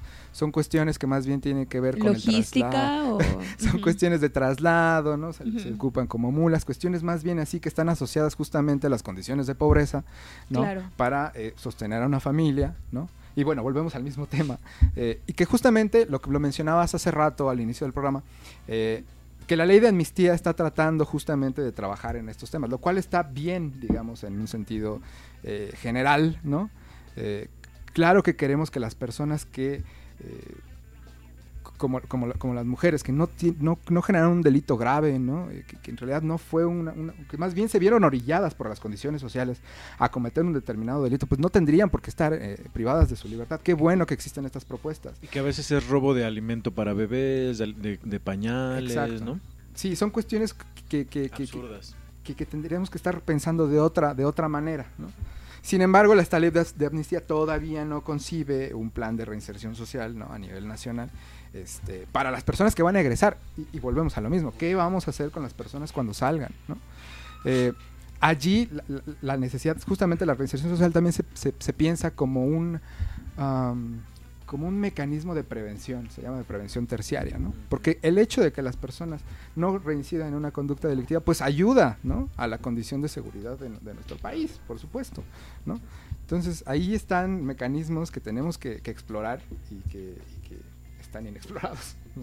Y fíjate que, bueno, estamos viendo una cara así como muy negra de la moneda, pero creo que también, y de lo que hemos hablado en otras ocasiones, en otros programas, es de los de las formas institucionales que dentro de, los espacios de reclusión social eh, funcionan para justamente tratar de reinsertar a la población en las cárceles, ¿no? Sistemas de, eh, educación, ¿no? Eh, todo también una serie de promoción de actividades deportivas, de formas de trabajo, con oficios, eh, de actividades culturales. Eh, también esta parte, bueno, que busca justamente reinsertar eh, socialmente de manera integral a las personas que, por ejemplo, puedan, de hecho, hace no mucho, creo que cuatro o, o seis personas del sistema penitenciario, bueno, de los presos, o cómo, cómo le llamas para que ser políticamente correcto, este, Son personas privadas de la libertad. personas privadas de la libertad, eh, se habían habían obtenido títulos por parte de la de la UACM, ¿no? Ha habido igual históricamente estudiantes, bueno, eh, personas menores de edad o ya mayores de edad que, que pueden hacer examen para ingreso a la universidad, ¿no? A la UNAM eh, particularmente, mientras están cumpliendo su condena, ¿no? Entonces, ¿qué pasa con todas estas partes en donde quizá tú, porque trabajas con personas liberadas, lo puedas ver un poco más, ¿no? ¿Qué pasa? ¿Qué aprenden dentro? Eh, ¿Qué oportunidades tienen justamente de aprender eh, distintos tipos de actividades eh, pues productivas en ese sentido? O, el propio sistema educativo o el deporte, que es bien importante. Pues mira, em, digo, no, no todo es negro, ¿no? Este, vamos, hay, hay, hay, hay iniciativas que la verdad son muy buenas, ¿no? Muchas organizaciones de la sociedad civil, muchos colectivos están trabajando eh, con las personas privadas de la libertad, sobre todo en temas culturales, ¿no? En apoyo a, mujeres, también población vulnerable, población LGBTI este, que están haciendo trabajo de seguimiento, de apoyo, ¿no? Y que se vuelven un respaldo muy importante para la población. Está ocurriendo, ¿no? Y está muy bien. También desde el punto de vista institucional, no todo está mal, ¿no? Eh, lo que comentas, ¿no? Eh, la UACM, pues justamente, este, eh, tiene un programa de licenciatura para, para, el, para las personas privadas de la libertad. Creo que, no sé si solamente están en el oriente, ahí este, po- podrán corregirme, pero sí tienen esta oportunidad de formarse, sí existe la posibilidad de terminar tu prepa, sí existe la posibilidad de terminar la secundaria, ¿no? Este, sí puedes este, eh, eh, acceder a actividades deportivas, la mayor parte de las personas realiza actividades deportivas, pero no en todos los centros tienen esas condiciones. Vamos, estamos, o sea, yo, yo, yo, yo sí, yo puedo hablar de la Ciudad de México que, que sé que tiene estos servicios. Este, la Ciudad de México tiene muchos problemas. No voy a decir para nada que el sistema penitenciario en la Ciudad de México esté bien, no, para nada. Pero está mucho mejor que en otros lugares del, de- del país, ¿no? Este, ahí sí, este, aquí en, aquí en la ciudad sí hay muchas más posibilidades de, este, de acceder a una, una cantidad, una serie de servicios este, que, que en otro lado no tienen la posibilidad. También la Ciudad de México tiene un instituto de reinserción social que no tienen otros estados, ¿no? este, que permite darle un seguimiento cuando las personas salen de la cárcel. ¿no? También la ciudad instaló este, una comisión intersecretarial, que quiere decir una coordinación entre varias instancias públicas para que se atienda la política pública. Digo, no funciona actualmente, ¿no? pero existe y se puede reactivar. ¿no? La ley prevé que todos los estados cuenten con esto. La Ciudad de México ya más o menos ha ido armando este, estas, estos mecanismos de atención que dan eh, pues justamente la posibilidad de tener un mejor proceso. ¿no? La Ciudad de México en ese sentido es una punta de lanza, la verdad. Este, pero si hay otros, la verdad es que tú volteas a ver Chiapas, Oaxaca o centros en el norte del país que ni siquiera tienen la claridad de distinguir, por ejemplo, en Chiapas cuántas personas indígenas hay, ¿no? cuando este o en el, norte del país cuánta población LGBT tienen y no, lo hacen porque no les parece relevante, pero es completamente relevante eh, conociendo que existen poblaciones vulnerables para las cuales hay que tener una atención específica. Y hay cárceles que no lo hacen, en serio. La Ciudad de México tiene un sistema más o menos desarrollado en ese sentido y hay muchas más posibilidades. La verdad es que ahí sí hay que decir también lo- lo- las buenas cosas que se están haciendo. Pero la verdad es que sí es deplorable en este sentido a nivel, a Oye, nivel nacional. Ahí yo tengo entonces la duda de la administración recae en los gobiernos locales o una parte de la administración, porque por ejemplo pienso en este caso que fue muy sonado, creo que hace algunos años, de que se supo del control que tenían los reos de una cárcel, creo que en Coahuila, si no me equivoco, y eh, era el crimen organizado el que controlaba la cárcel. Entonces los reos salían de noche, secuestraban gente, la llevaban a la cárcel y la metían ahí para ser secuestrada. O sea, ya era una ausencia total de Estado y el aprovechamiento de estas instalaciones para eh, en favor del crimen organizado. La administración recae en federal y local o en algunas cárceles es federal y en otras local. Este, ¿cómo está organizado esto? Ah, bueno, mira, existen cárceles federales y existen cárceles locales, ¿no? Eh, las federales naturalmente son la- las de la federa- federación y por lo general la tienen eh, delitos del fuero federal, ¿no? Crimen organizado y, y cuestiones así, ¿no?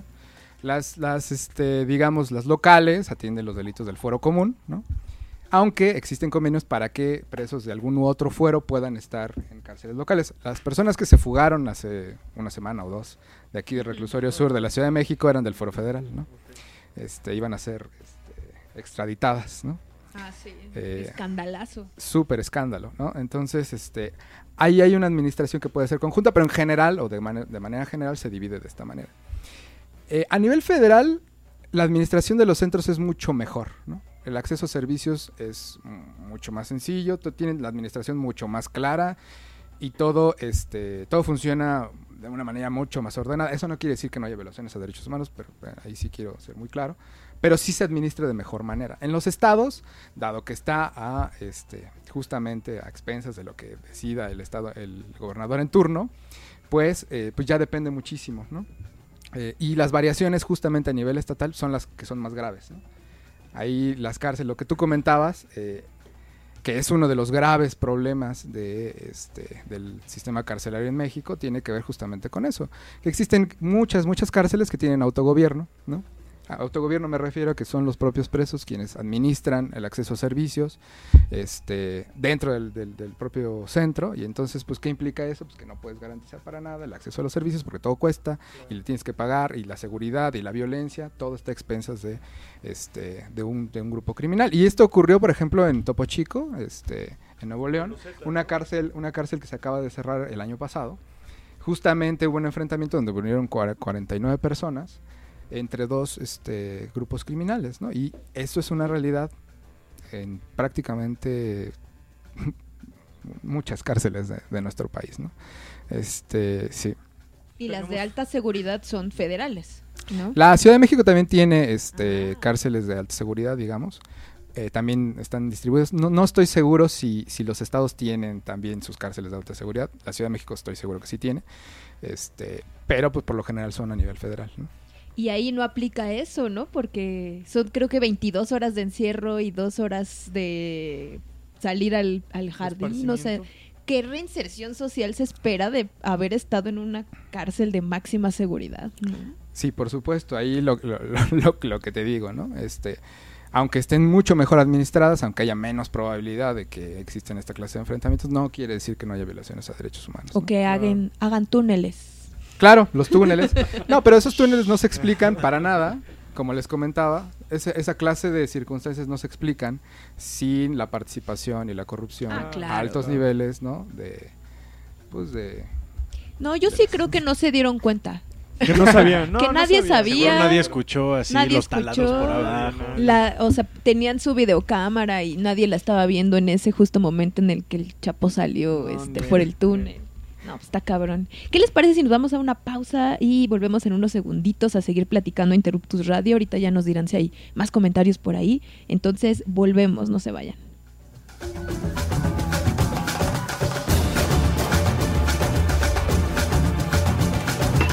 Interruptus en cabina. Desde el Café Librería Salgari. Papalotl 34, Pedregal de Santo Domingo. Coyoacán, Ciudad de México.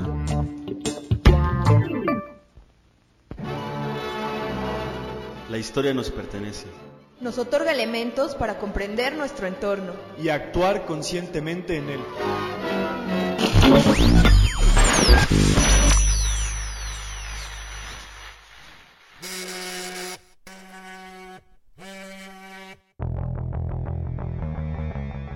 Hacer época no es intervenir pasivamente en la cronología, es interrumpir el momento.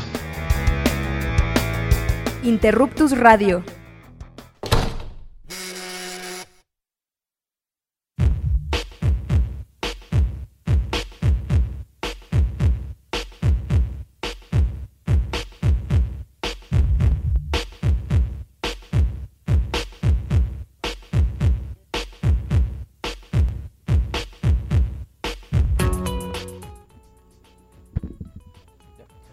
Pues estamos aquí de regreso en este fascinante tema y ahora vamos a leer algunos, algunas de las interacciones que estamos teniendo en redes sociales, principalmente de nuestra querida Hilda Morras, Morras, que está, digamos, interactuando bastante con nosotros sobre algunos comentarios que hemos hecho.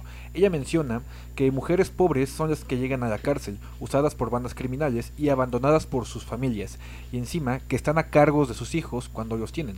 Crítica, que es un sistema podrido, como bien lo acabamos de mencionar.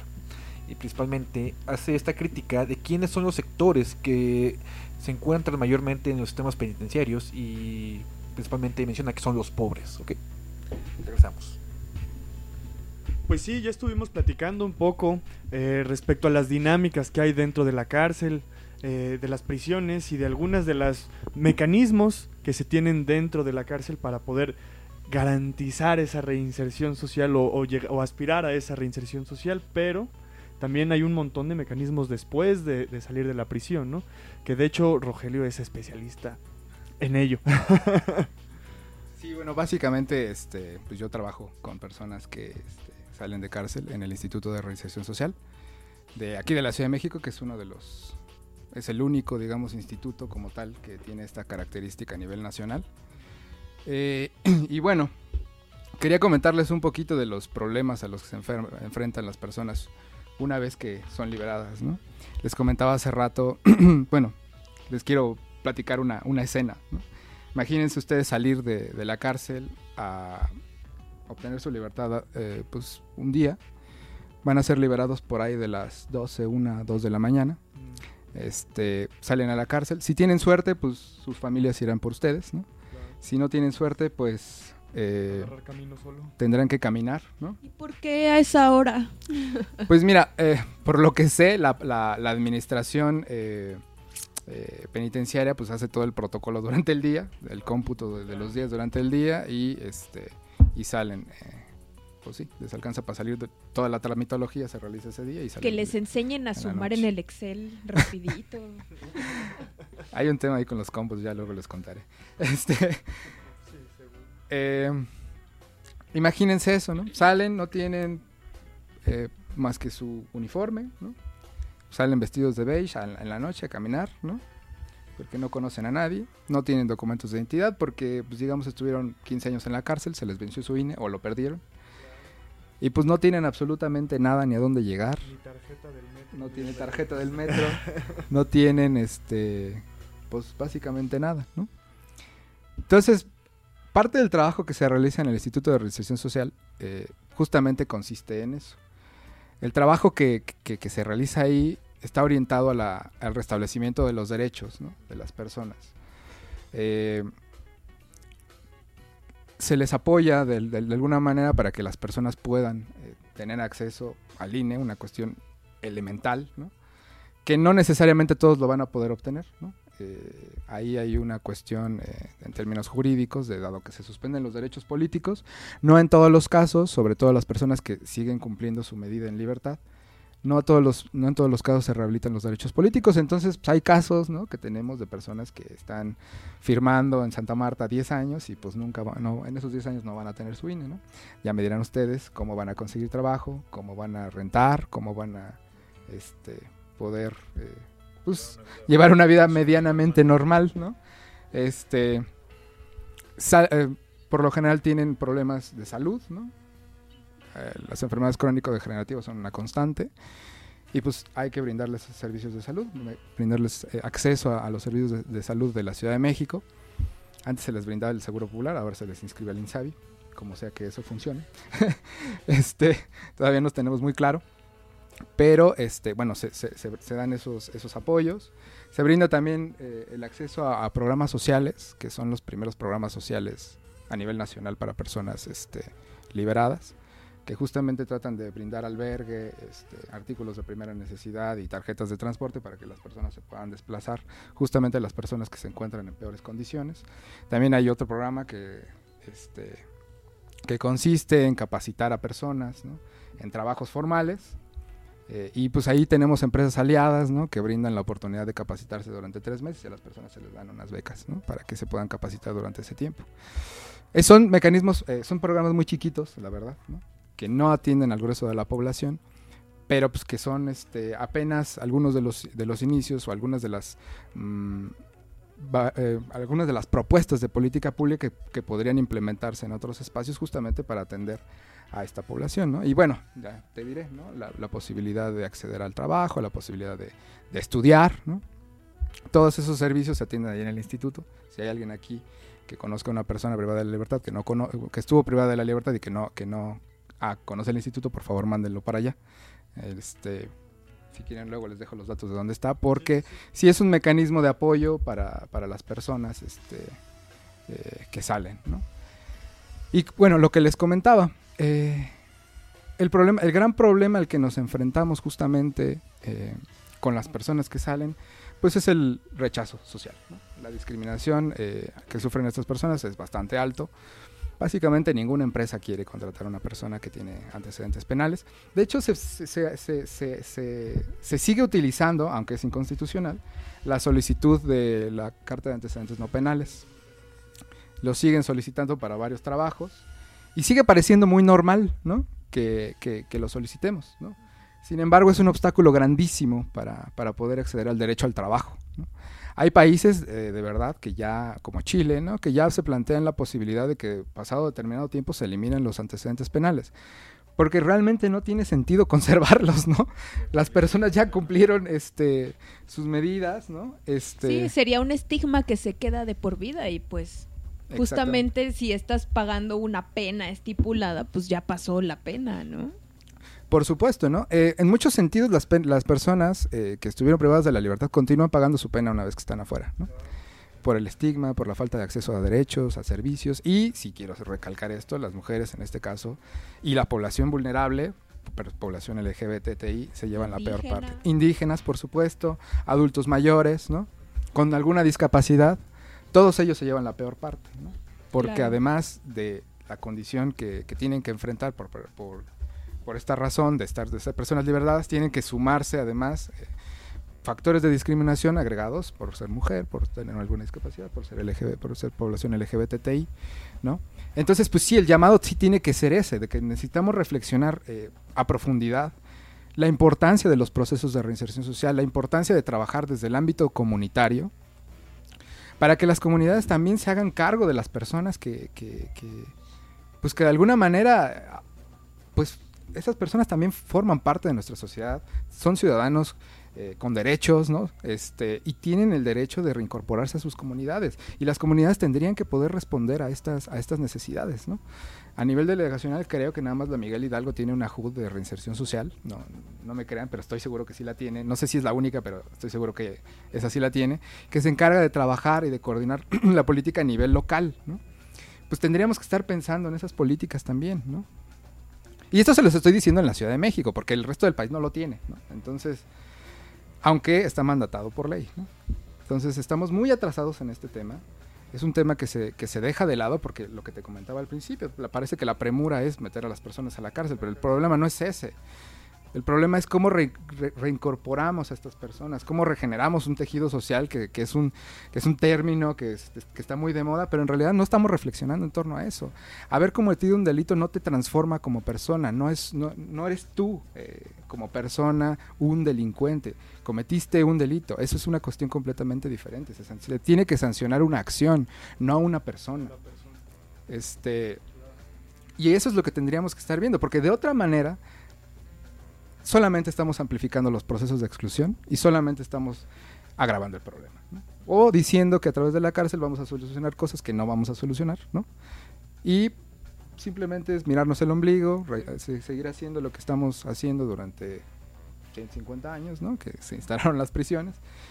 Y no estamos abonando para nada al contexto de seguridad que estamos viviendo en nuestro país. Eh, en realidad yo sí soy de la idea de que eh, cualquier contexto de pacificación tiene que tomarse en serio eh, la política de reinserción social. De otra, de otra forma, estamos, este, estamos con una política coja, ¿no?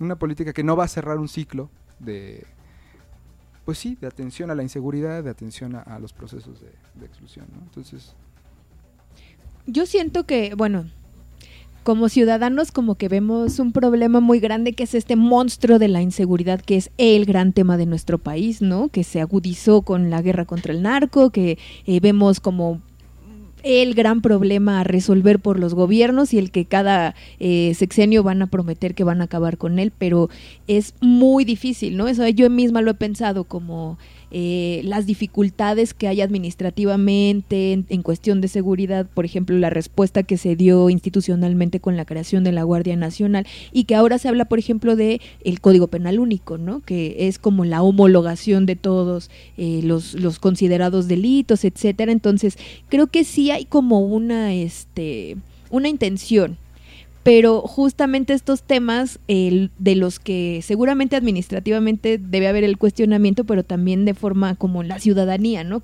¿Qué cosas pensamos sobre las cárceles, la manera en la que funcionan? Y creo que reina como el comentario de, de nuestra amiga Hilda, como la desolación, la condena incluso, ¿no? Como de decir, no funciona, está podrido, la justicia no funciona, el sistema político y el sistema penitenciario no funcionan.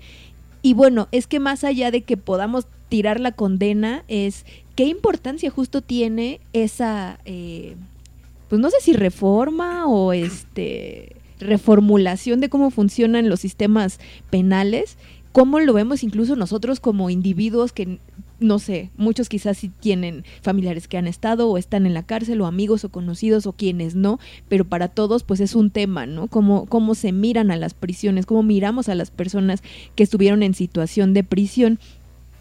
Y, y no sé, yo, yo más bien lo pienso como, como em, esta condena y desolación que no debería de ser así, ¿no? O sea, sí está muy mal y hay mucha inseguridad, pero pues por algo se tiene que empezar, ¿no? Algo tiene que cambiar en el país para que salgamos del hoyo en el que estamos. Está muy, muy complicado. Y justo este tema, pues creo que es nodal en parte con dentro de todo un esquema que tiene que ver con la impartición de justicia en nuestro país, ¿no? Sí, por supuesto, esto se tiene que ver de manera integral, ¿no? Digo, vengo aquí a hablar de reinserción social, eh, que es la última parte, ¿no? Del proceso. Pero si no se, si, si esto no se, si, esto no se considera como un proceso, pues esto no va a llegar a ningún lado, ¿no? Está desde eh, los procesos policiales, ¿no? De los procesos de investigación, de los procesos de eh, eh, la participación de los jueces y también está de este lado, ¿no? Entonces es un proceso integral y no solamente, perdón, es un proceso también social. Claro. ¿Por qué? Porque sí tenemos que empezar a, a pensar que el delito no es no es una cuestión aislada de personas que estaban locas, ¿no? O desviadas y que cometieron un delito. A ver, no. Es una cuestión social, ¿no?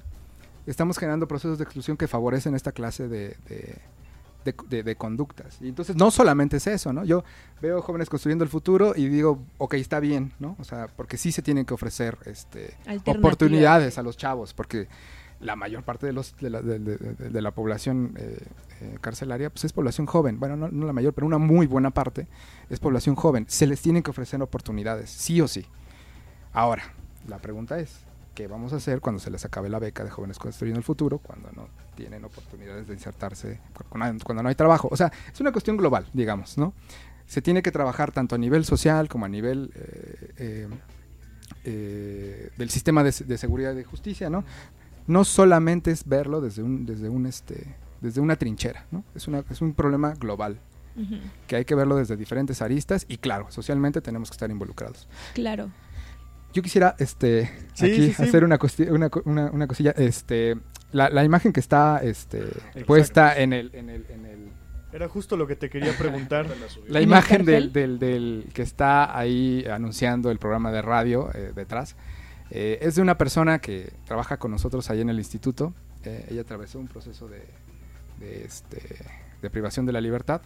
Eh, estamos muy contentos de que ella trabaje con nosotros porque pues es una es extraordinaria persona y además es una gran artista, ¿no? Este, la imagen es, de ella, es un collage. Ella parte de las cosas que, empezó a desarrollar justamente durante, este proceso fue, el, fue la habilidad de generación de collage y tiene unas, unas obras increíbles, ¿no? Y me prestó, me hizo el favor de prestarme esta imagen para, para, para el programa del día de hoy. Le agradezco muchísimo a Auralia, ¿no? Este, un abrazo si me está escuchando este, y muchísimas gracias, ¿no? Ah, vean sus imágenes y si tienen dudas, pues ahí pregúntenme en Twitter, les puedo, en Twitter o, Facebook o donde sea. Ahí les puedo este, pasar algunas imágenes de, de- de- de Oralia por si están interesados y si quieren comprar alguna de sus obras, pues adelante, ahí nada más díganme. Y también en el metro de la Ciudad de México luego exhiben eh, productos que son elaborados dentro de las prisiones, ¿no? Sí, eh, sí, ha- hay estas exposiciones temporales, ¿no? Luego en el metro, pero sí hay una tienda eh, de personas, este, de los productos de las personas este, liberadas. Creo que está en la calle de Izazaga, en las oficinas del sistema penitenciario. Dense una vuelta. Hay cosas de muchísima calidad. Este, también hay chavos que están produciendo sus, sus, sus, sus- sus productos. Eh, próximamente en el instituto vamos a tener una, una bolsa de, productos que se venden ahí, este, que, producen las personas y que van, vamos a tratar de promocionar a través de la página de internet. Todavía es un proyecto, pero esperemos que sí jale. Y otra cosa, quiero anunciarles este, en el CCU Tlatelolco, eh, no sé si todavía está, ojalá que sí, una exposición sobre de unos chavos del reclusorio norte. Este, vayan a verla. Este, se llama De Ícaro y, ay, no me acuerdo bien. Pero porfa, vayan ahí con esta Paula Zavala. Pues yo creo que es justo de esas eh, actividades que van más allá de, de lo que hace la institución, eh, pensando en la, en la reinserción social, ¿no? O sea, son esos mecanismos en donde, no sé, te doy un, un- una herramientas con las cuales tú puedes expresar tus sentimientos, por ejemplo, y cuando salgas no solamente tienes la habilidad de pintar en un lienzo, sino también habilidades sociales, ¿no? O sea, son cosas que van de la mano, no solamente se queda en darte eh, otra vez una educación, ¿no? Darte un diploma, sino también tener la manera de, de, de darle salida ya que estás fuera de la prisión, ¿no? En el caso pues de estos chavos que presentan en el, en el Museo de Tlatelolco, esta, eh, esta amiga tuya que pues hace pintura y que ahorita pues aprovechamos su, su arte para ponerlo acá, pero que también dices que trabaja contigo en, en, en el, en el instituto, ¿no? Entonces son, son las maneras en las que también se puede pensar esa reinserción social, ¿no? Sí, totalmente. Yo creo que el arte eh, eh, sí es, sí es un mecanismo de- de- que potencia el proceso de reinserción. Digo, no es el único. Claro. Pero sí genera cambios a nivel personal, ¿no? Eh, la posibilidad de expresarte y de, y de sentirte incorporado también, ¿no? A un mecanismo que es otro, eh, a, una, a una forma de expresión que a lo mejor no tuviste antes la posibilidad de experimentarla. Y el hecho de experimentarla, pues sí te ofrece otras posibilidades de eh, vincularte con otras personas, de estar en otros espacios. Y de pensar la vida de otra manera, Totalmente. ¿no? De pintarla de colores. y de- Totalmente, totalmente, ¿no? Claro. Vamos a una brevísima pausa y vamos a volver ya para cerrar. Ya estamos en la última recta del programa de hoy. Entonces es muy breve, no se vayan, volvemos, escríbanos.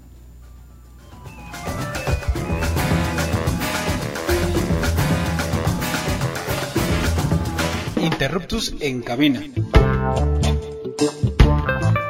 Desde el Café Librería Salgari. Papalotl 34, Pedregal de Santo Domingo. Coyoacán, Ciudad de México.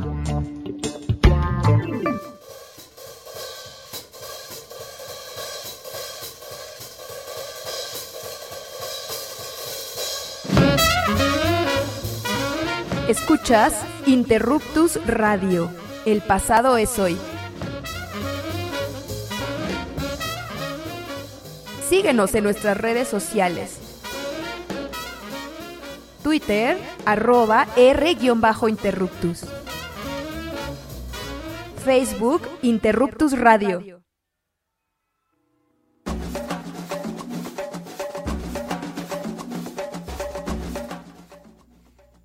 Pues ya estamos de vuelta aquí en Interruptus Radio en esta recta final ya del programa del día de hoy, que estuvo muy muy interesante y que yo tuve el placer de compartir micrófonos con mi amigo Rogelio, que como les digo ya también teníamos mucho tiempo de haber pensado esta emisión y que no se había podido cuajar por una u otra razón, pero Fiesta, fiesta, de aquí a fiesta. de aquí a la fiesta, a la birria.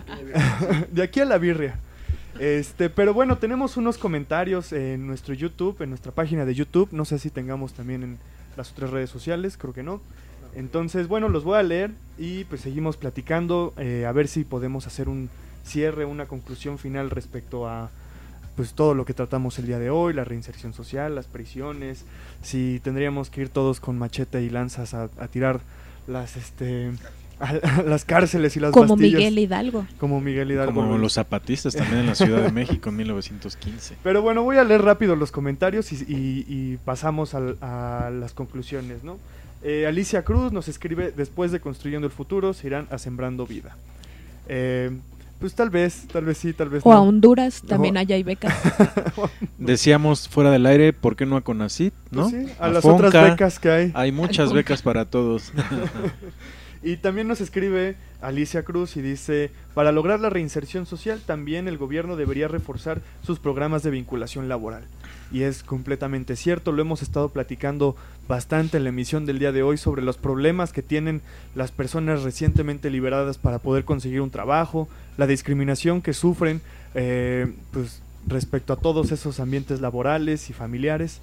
Y pues sí, eh, es fundamental que el gobierno haga su parte, ¿no?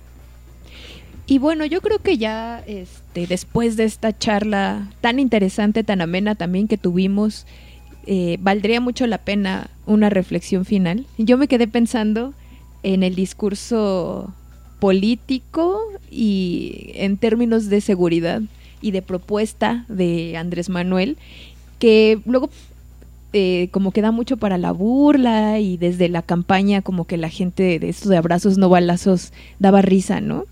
Pero justamente yo pensaba en la idea del perdón. Todavía mucha gente considera que eh, el hecho de eh, eh, ser condenado en- después de un proceso judicial implica un castigo, ¿no? Y la idea de perdón les parece inconcebible y que más bien si, si tú eh, caes en la prisión pues deberías de sufrir. Es como la idea, ¿no? Así muy básica, pero muy vigente. Mucha gente cree eso. Entonces, cuando se habla de oportunidades eh, educativas, laborales, de talleres, de mejores condiciones, de eh, respeto a los derechos humanos, hay quienes saltan y dicen, pero ¿cómo? Si están ahí para sufrir, ¿no? Porque me robaron, lo que sea, ¿no? Entonces yo creo que es algo que esta perspectiva tiene que cambiar, ¿no? Y que tiene que ver con el perdón, aunque suene cursi, nos guste o no. Entonces, eh, pues no sé sobre esto, eh, una reflexión también que te, que te gustaría hacer para cerrar la, la emisión. Creo que tenemos una, una- la perspectiva de que los derechos de las víctimas y las personas de las personas que cometieron algún delito eh, parecerían ser derechos que son incompatibles, ¿no? Y no es cierto. Eh, es parte de un mismo proceso, digamos.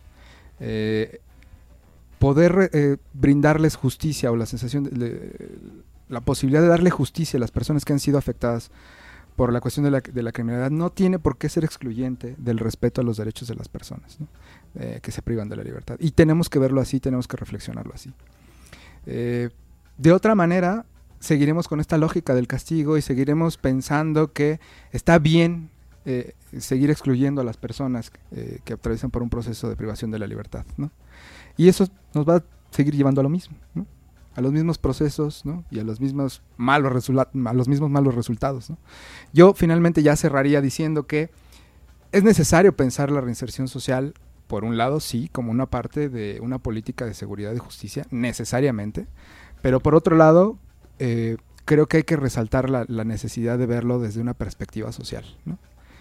que el delito no es eh, una, una cuestión del individuo, ¿no? que tenemos que pensarlo como una situación que se origina socialmente y que socialmente tenemos que arreglarla, ¿no? Y tenemos que participar todos y todas este, en este proceso, ¿no? Entonces, yo me quedaría con esas dos cosas y pues muchísimas gracias por haberme invitado.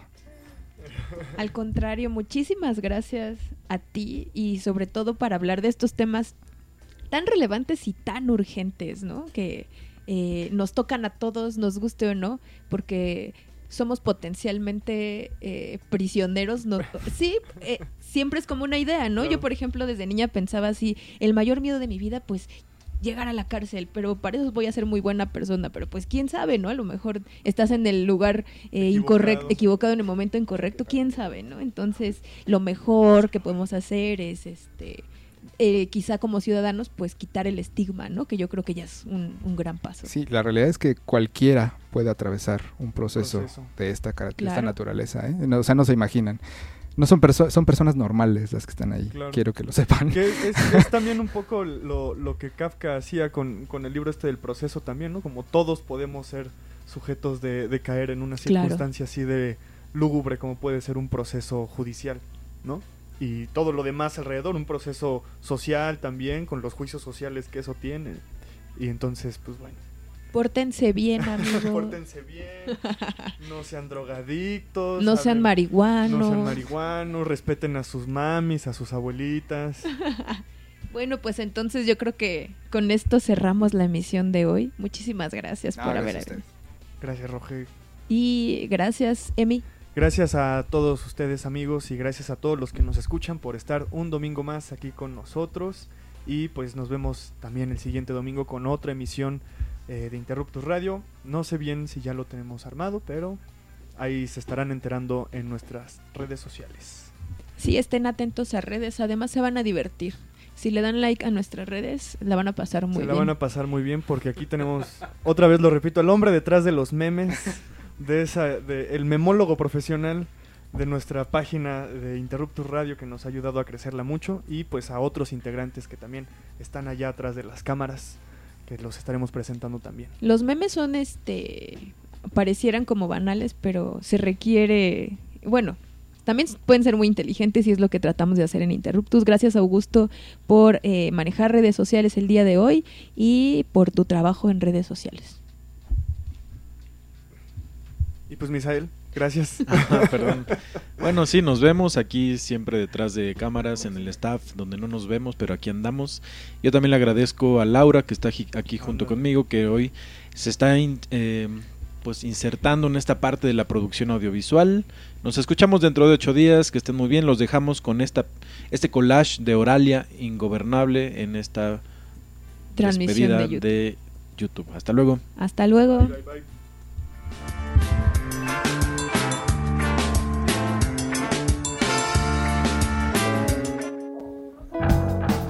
Interruptus Radio.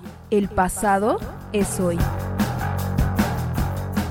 Emisión sobre historia y ciencias sociales en Radio Libre por Internet.